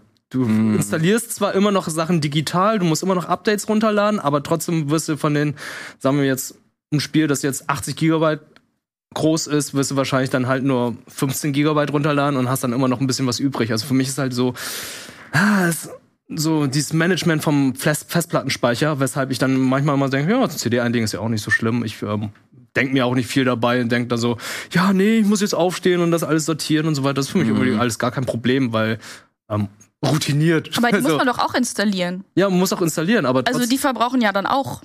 ja, aber nicht, Ja, so, nicht so viel. viel. Ah, ja, okay. Aber nicht so viel, weil die immer noch so einen Teil von der Disk auslesen. Hm. Aber ja, Aber du bist auch, du bist mehr auch ein. Sammler, ne? Also ich immer mal wieder, wenn ich bei dir am Start bin, da äh, sehe ich die die Sammlung, die prunkvoll das Zimmer äh, aus, äh, schmückt. Ja, aber ich muss auch sagen, ich finde mittlerweile auch nicht mehr so schön. Also ich finde die Nintendo Switch Cartridges, also Mhm. die Boxen, finde ich alle sehr schön. Aber so die PS4, PS5 und Xbox Sachen finde ich halt so, hm, nee, nicht mehr so schön. Also generell hast du ja nicht mehr so viel davon, wenn du jetzt irgendwie eine physische Fassung kaufst, weil früher hast du noch so ein schönes Beipackheftchen gehabt, das schön bunt war, Stimmt. hast noch sehr viele Informationen gehabt, du hast sozusagen Hintergrundinformationen zu dem Spiel bekommen oder die Geschichte, hast irgendwie noch schöne Character Artworks gehabt und so. Und mittlerweile hast du nicht mal einen Beipackzettel. Mittlerweile ist da nichts mehr drin. Und das finde ich halt sehr sehr schade, auch wenn du die Boxen aufmachst, hast hat Nintendo früher noch ein paar Spielereien gehabt, wie bei dem 3DS, da gab es ja immer diese komischen Vierecke, wo dann immer noch so komische Bilder drin sind oder lustige Bilder, so, damit die Box halt ein bisschen schöner aussieht. Wendecover ist so das höchste der Gefühle, was man mittlerweile haben kann, aber ansonsten hast du auch nichts mehr drin. Ja, früher hat man, oder ich habe früher immer diese, diese Heftchen total gerne mir angeguckt und studiert. Ja, auf der Fahrt nach Hause, Ja, ne, sitzt genau. du dann hinten bei deinen Eltern unten im Auto, packst Exakt. dann aus, guckst dann, ah, das werde ich gleich spielen, Ja, das ist richtig genau. toll. Das hast du alles nicht mehr. ist nicht mehr. Ich erinnere mich, dass ich mal ähm, Final Fantasy VII für die PlayStation 1 irgendwie geschenkt bekommen habe. Ich hatte aber keine PlayStation. Und das Handbuch hat so wirklich so richtige Charaktersheets gehabt für die jeweiligen Figuren. Also Cloud Strife, so und so viele Jahre alt, das ist seine Vergangenheit. Äh, dann hast du äh, Aerith, so und so viele Jahre. Und ich, das ist so ein, das ist so eine einprägsame Erinnerung, die ich habe ähm, bezüglich dieses dieses Beipackbuches oder das Handbuch, das du mit dabei hattest. Auch die Zelda-Spiele, da waren so schöne Illustrationen drin, die Pokémon-Spiele mit ihren Handbüchern, ähm, werde ich niemals vergessen. Das tut im Herzen weh, dass das einfach nicht mehr nicht mehr gegeben ist. Ich erinnere mich auch, dass als es so langsam angefangen hat mit dieser ganzen Digitalisierung, dass du das als PDF bekommen hast. Wirklich? Ja, ja, ich habe einige Handbücher, äh, die man per PDF sich runterladen Ach, konnte. Aber das gibt's ja auch nicht mehr. Du hast äh, gar nix von vorne bis hinten. Nintendo hat das komplett gestrichen, diese Vierecke. Das war meine Theorie war immer, die wollten sogar Plastik Die wollten sparen. Plastik sparen, bin ich auch davon ausgegangen. Aber ja, wenn du gerade so von Sparen redest und so weiter, ist sie auch ein bisschen ökologischer, wenn du jetzt einfach Ja, digital absolut. kaufst, anstatt jetzt die ganzen physischen Spiele, weil diese Plastikverpackung, es ist einfach Plastik. Ja. Kannst du sagen, was du möchtest. Es sind nicht diese Pappverpackungen. Pappverpackungen sind zwar ja ökologischer, aber trotzdem, die kannst du nicht lange haben. Also die, Es sei denn, du behältst, du äh, behandelst sie sehr, sehr du gut. behandelst sie sehr, sehr gut. Meine aber als Game Kind Boy kannst Color vergessen. Pappverpackungen liegen noch auf dem Dachboden bei meinen Eltern. ziemlich gut. Also von den Pokémon-Spielen und so. Dabei. Oh, die sind was wert. Ja, Auf aber die, die- solltest du aufpassen. Ja, aber ich würde sagen, die sind jetzt nicht mehr Mint-Condition. Ah ja, ja aber. Okay, ähm, ja, spannendes, spannendes Thema, das natürlich auch nochmal intensiviert wird mit dieser ganzen Steam Deck-Geschichte.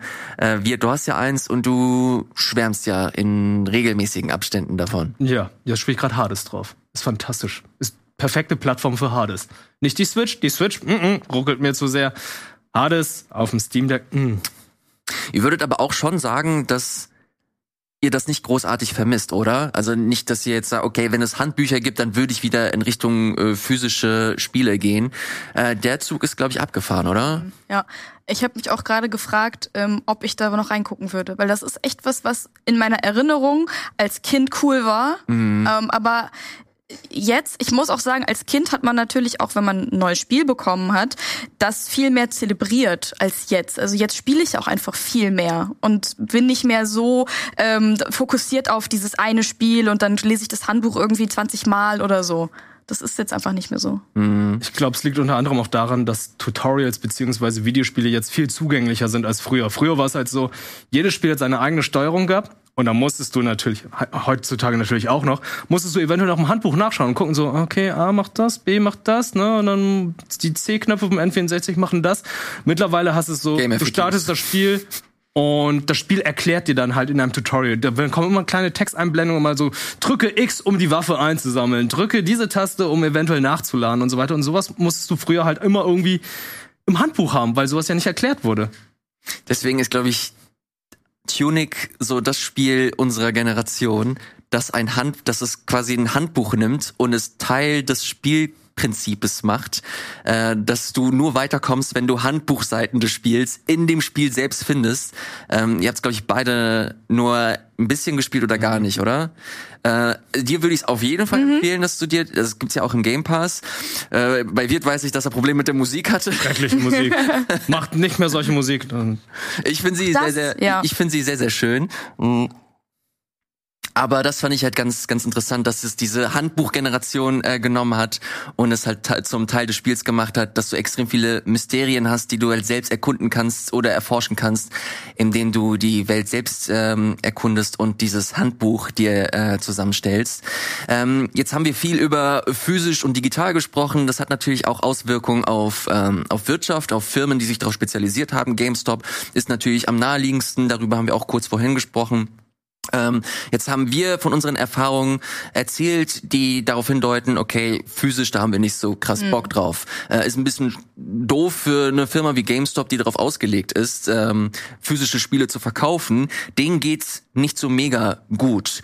Äh, da muss man kein Experte sein, um das zu wissen. Stimmt. Melina, du weißt tatsächlich aber ein bisschen mehr. Du hast dich in dieses ganze Thema so ein Stück weit eingearbeitet und hast hier so ein paar Infos mitgebracht, die du zum Thema GameStop noch äh, droppen möchtest. Ja. Und ich würde dir sehr, sehr gerne diese Plattform geben, weil ich das selber super spannend finde. Und ähm, zum Thema GameStop, das letzte Mal, als ich mich damit beschäftigt habe, ist als deren Aktienkurs den weirdesten, Ja. die weirdeste Story hingelegt hat, die ich in letzter Zeit war das nicht erst habe. letztes Jahr?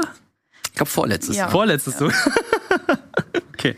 Ja, GameStop äh, schließt. Also die schließen fast alle Filialen deutschlandweit. Äh, das kann man auch schon mitbekommen haben, weil das an den äh, entsprechenden Filialen eben äh, mit so Zetteln schon verkündet wurde. Und das kam äh, für die Leute, die dort arbeiten, ähm, sehr plötzlich. So. Genau, du hast ein bisschen Hintergrundinformationen sammeln können.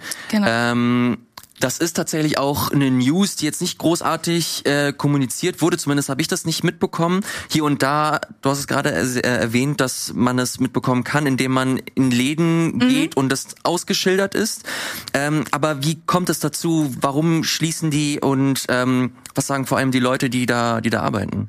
Ja, also was mir zugetragen wurde ähm, von äh, nicht weiter äh, ausdefinierten Quellen, äh, dass es eben eine äh, Telefonkonferenz gab, wie sie üblich ist. Ähm, das kenne ich noch von früher. Also ich war mal Aushilfe vor zehn Jahren bei GameStop und dann ähm, gab es immer montags für die Filialleiter und so diese Telefonkonferenz. Und äh, die wurde einberufen und da mussten auch die Leute dran teilnehmen, die eigentlich Urlaub hatten. Und das- lässt natürlich schon Schlimmes ahnen. Und dann wurde in dieser Telefonkonferenz eben verkündet, äh, wir schließen fast alle Filialen deutschlandweit ähm, Ende Januar. Und ähm, das äh, wird auch unmittelbar umgesetzt, also auch äh, Mietverträge zum Beispiel, die laufen einfach weiter, sie schließen die Läden, ähm, bezahlen weiter die Mietverträge. Ähm, ich sage deshalb fast alle, weil es gibt wohl ein paar Läden, ähm, die aus ähm, vertraglichen, also vermutlich vertraglichen Gründen, genau weiß ich es nicht, ähm, kann ich auch nur drauf spekulieren, äh, offen bleiben, weil das sind dann nämlich Läden in großen Einkaufszentren und da kann ich mir halt vorstellen, dass da die Mietverträge nochmal irgendwie andere Klauseln haben. Ähm, es ist die einzige Erklärung, ähm, die ich mir davon ähm, ableiten kann, weil es sind zum Beispiel, sagen wir mal, es sind ähm, zwölf Läden im Umkreis, zehn schließen, mhm. zwei bleiben offen und man wird jetzt denken, naja, vielleicht dann an zwei verschiedenen Punkten, dass man so Gebiete abdeckt. Nee, die sind relativ nah aneinander und das macht, würde gar keinen Sinn machen, weil man genauso gut dann zu dem anderen fahren kann. Das ja. sind dann aber die beiden in den zwei großen Einkaufszentren in den Städten, ähm, die offen bleiben. Und äh, ja, am Ende von dieser Telefonkonferenz hatten wohl auch die ähm, betroffenen äh, Mitarbeiter und Mitarbeiterinnen am selben Tag schon die Kündigung im Briefkasten. Und ähm, hattest du auch gesagt, dass du jemanden kennst, den das betrifft. Ja, genau, in der Community bei mir. Ja. Dementsprechend auch. Also da habe ich nochmal nachgefragt, weil du ja davon erzählt hast. Ich so, ja. okay, check nochmal nach und dann so, ja, die betroffene Person ist auch dabei. Also ja. Mhm. Genau, und was das jetzt so heißt, also die haben jetzt wohl schon das Zentrallager auch geschlossen. Ähm, das wird alles jetzt schon outgesourced. Ähm, die äh, Einkäufer wurden beurlaubt, die die die, die Sachen äh, reingeholt haben. Ja. Ähm, und ähm, was es jetzt unmittelbar für ähm, Käufer und Käuferinnen bedeutet, ist, dass ähm, jetzt schon nichts mehr ähm, angekauft wird. Also ähm, die nehmen keine Gebrauchtspiele mehr entgegen. Ähm, man kann auch nichts mehr vorbestellen. Aber die Vorbestellungen, die man getätigt hat, die bleiben bestehen und die werden an, das, an den nächsten offenen Laden quasi weitergeleitet. Ähm, da habe ich erst gedacht, oh je, weil wenn ich mich an früher erinnere, wenn dann irgendwie das neue FIFA kam, was das für ein Trubel war, allein mit den Vorbestellungen bei unserem Laden damals, mhm. da mussten fünf Leute arbeiten, um das abzudecken. Und ähm, FIFA? Für genau, für FIFA. Witzig. Ist ja. nicht immer so gewesen, dass man sein altes Spiel gebracht hat, irgendwie noch ein bisschen Geld ja. dafür bekommen hat und dann gegen das neue umgetauscht hat? Genau, ja.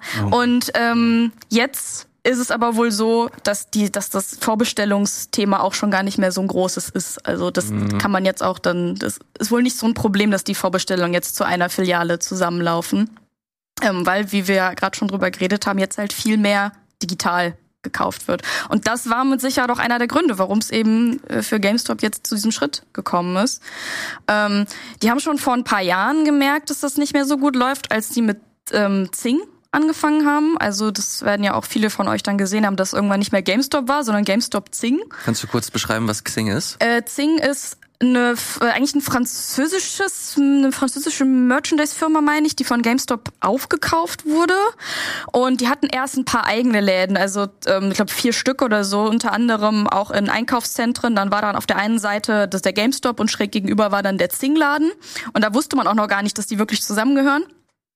Und als man dann äh, gemerkt hat, äh, dass das mit dem Videospiel nicht mehr so gut läuft, ähm, wurden dann Zing-Wände in den GameStop-Filialen aufgezogen. Und das war dann so dieser Zeitpunkt, an dem GameStop nicht mehr der Videospielladen war, sondern dieser Hybrid aus Hälfte Videospiel und andere Hälfte äh, Merchandise, mhm. was wohlgemerkt äh, nur Loot genannt werden durfte.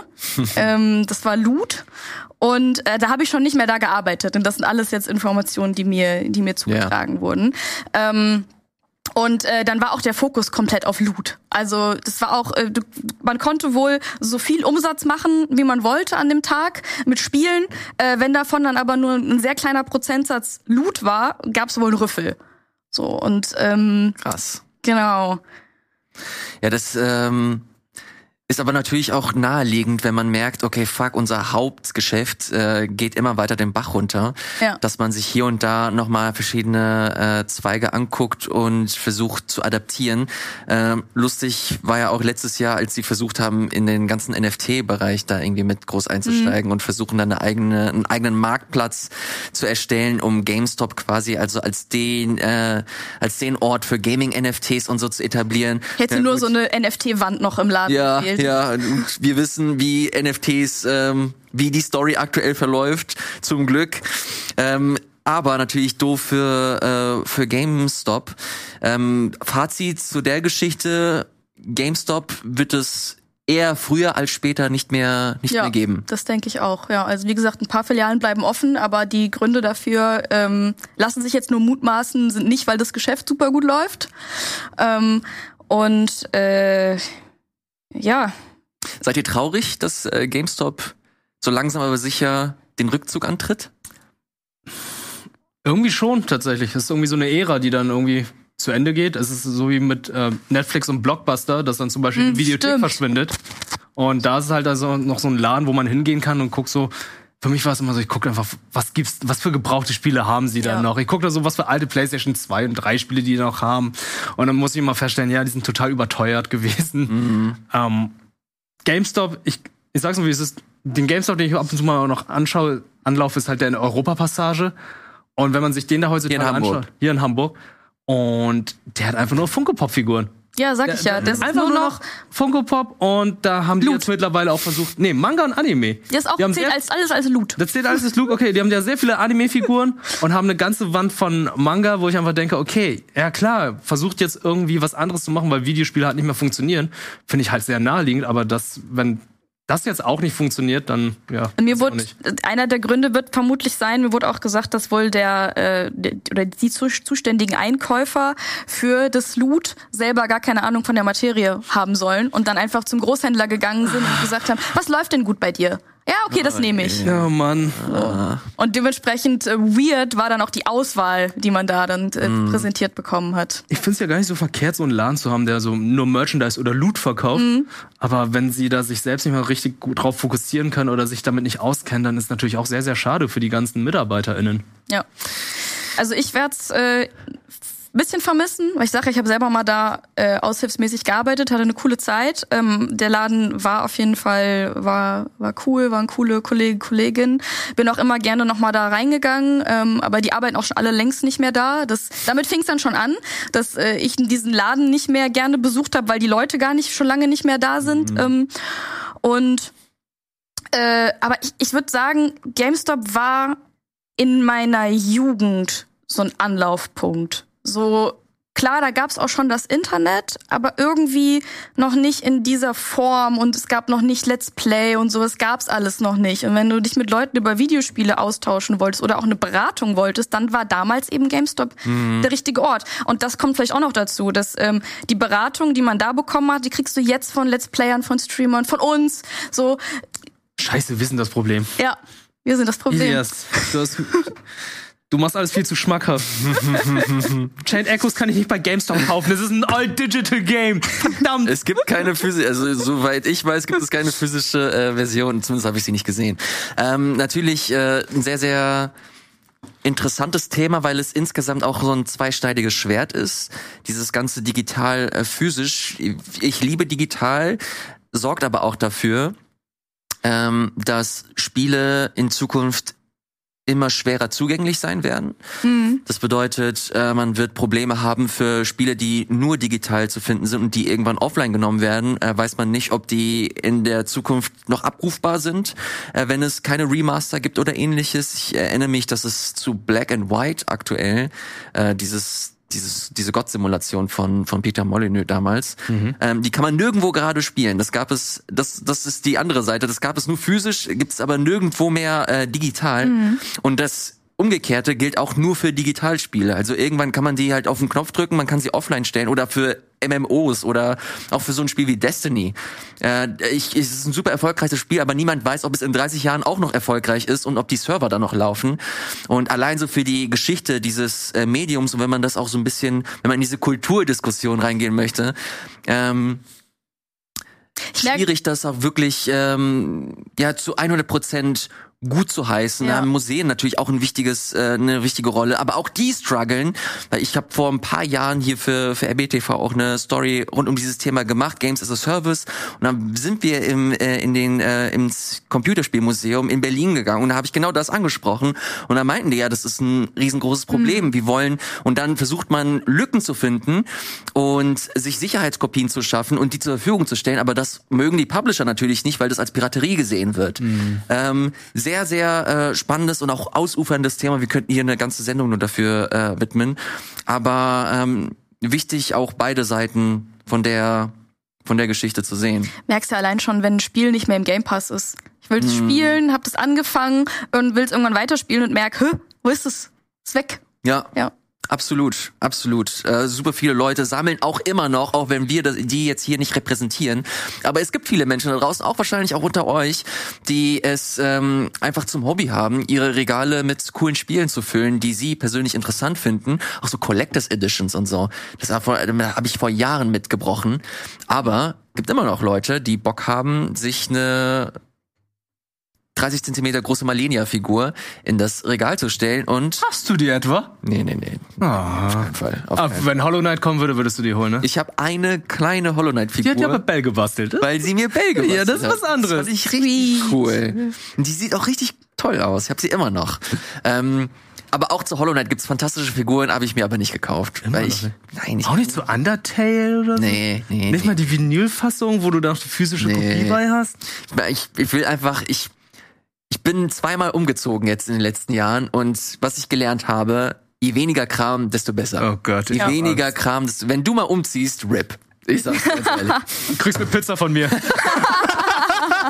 Mach 10 draus. Ich hasse diese Bezahlung mit Pizzen. Oh, ich hab mir doch mal einen Umzug. Ah, Ja, ist eine ähm, Pizza nicht genug. nee, nee, ich bin mittlerweile auf den Trip, je, je weniger, äh, desto besser. Die einzige Sammel, ähm, Leidenschaft, die ich habe, sind halt Geld. Nee, ja, auf jeden Fall. Nee, Artbooks. Ich mag Oh, Artbooks. sehr, aber die sind doch gerne. genauso schwer. Ja. Und nicht Das ist, das ist aber halt noch der, der einzige Luxus, den ich mir leiste. Ich liebe toll designte Artbooks zu spielen, die ich äh, toll finde. Ja, Automata kann ich dir empfehlen.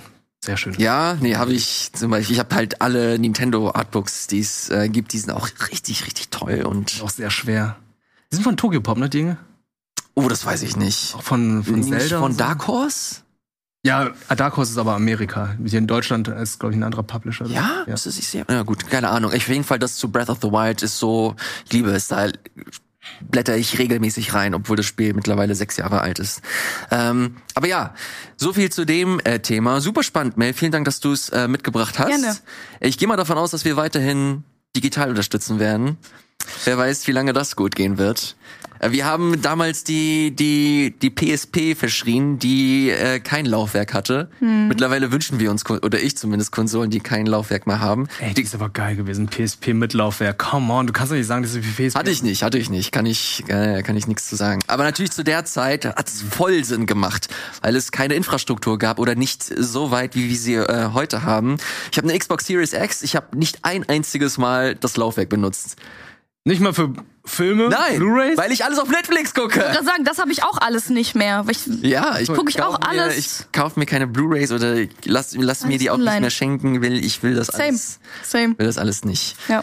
Ähm, Aber wie seht ihr das da draußen? Schreibt das sehr, sehr gerne unten in die Kommentare. Ich gehe sehr stark davon aus, dass sich eure Meinung nicht mit unserer deckt oder zumindest bei einer signifikanten Zahl äh, von euch. Schreibt sehr gerne unten, wie so euer, eure Beziehung zu diesem ganzen Thema ist, ob ihr nach wie vor dem äh, physischen hinterher trauert und ähm, das nach wie vor zelebriert, indem ihr neue Spiele kauft, Collectors Editions oder falls ihr viel mehr in die digitalen Richtungen geht, äh, schreibt sehr gerne, warum das so ist, was euch stört an äh, physischen äh, Spielen oder an physischen Verpackungen vielmehr und äh, warum das für euch so der Way to go ist für die Zukunft. Bin sehr, sehr gespannt.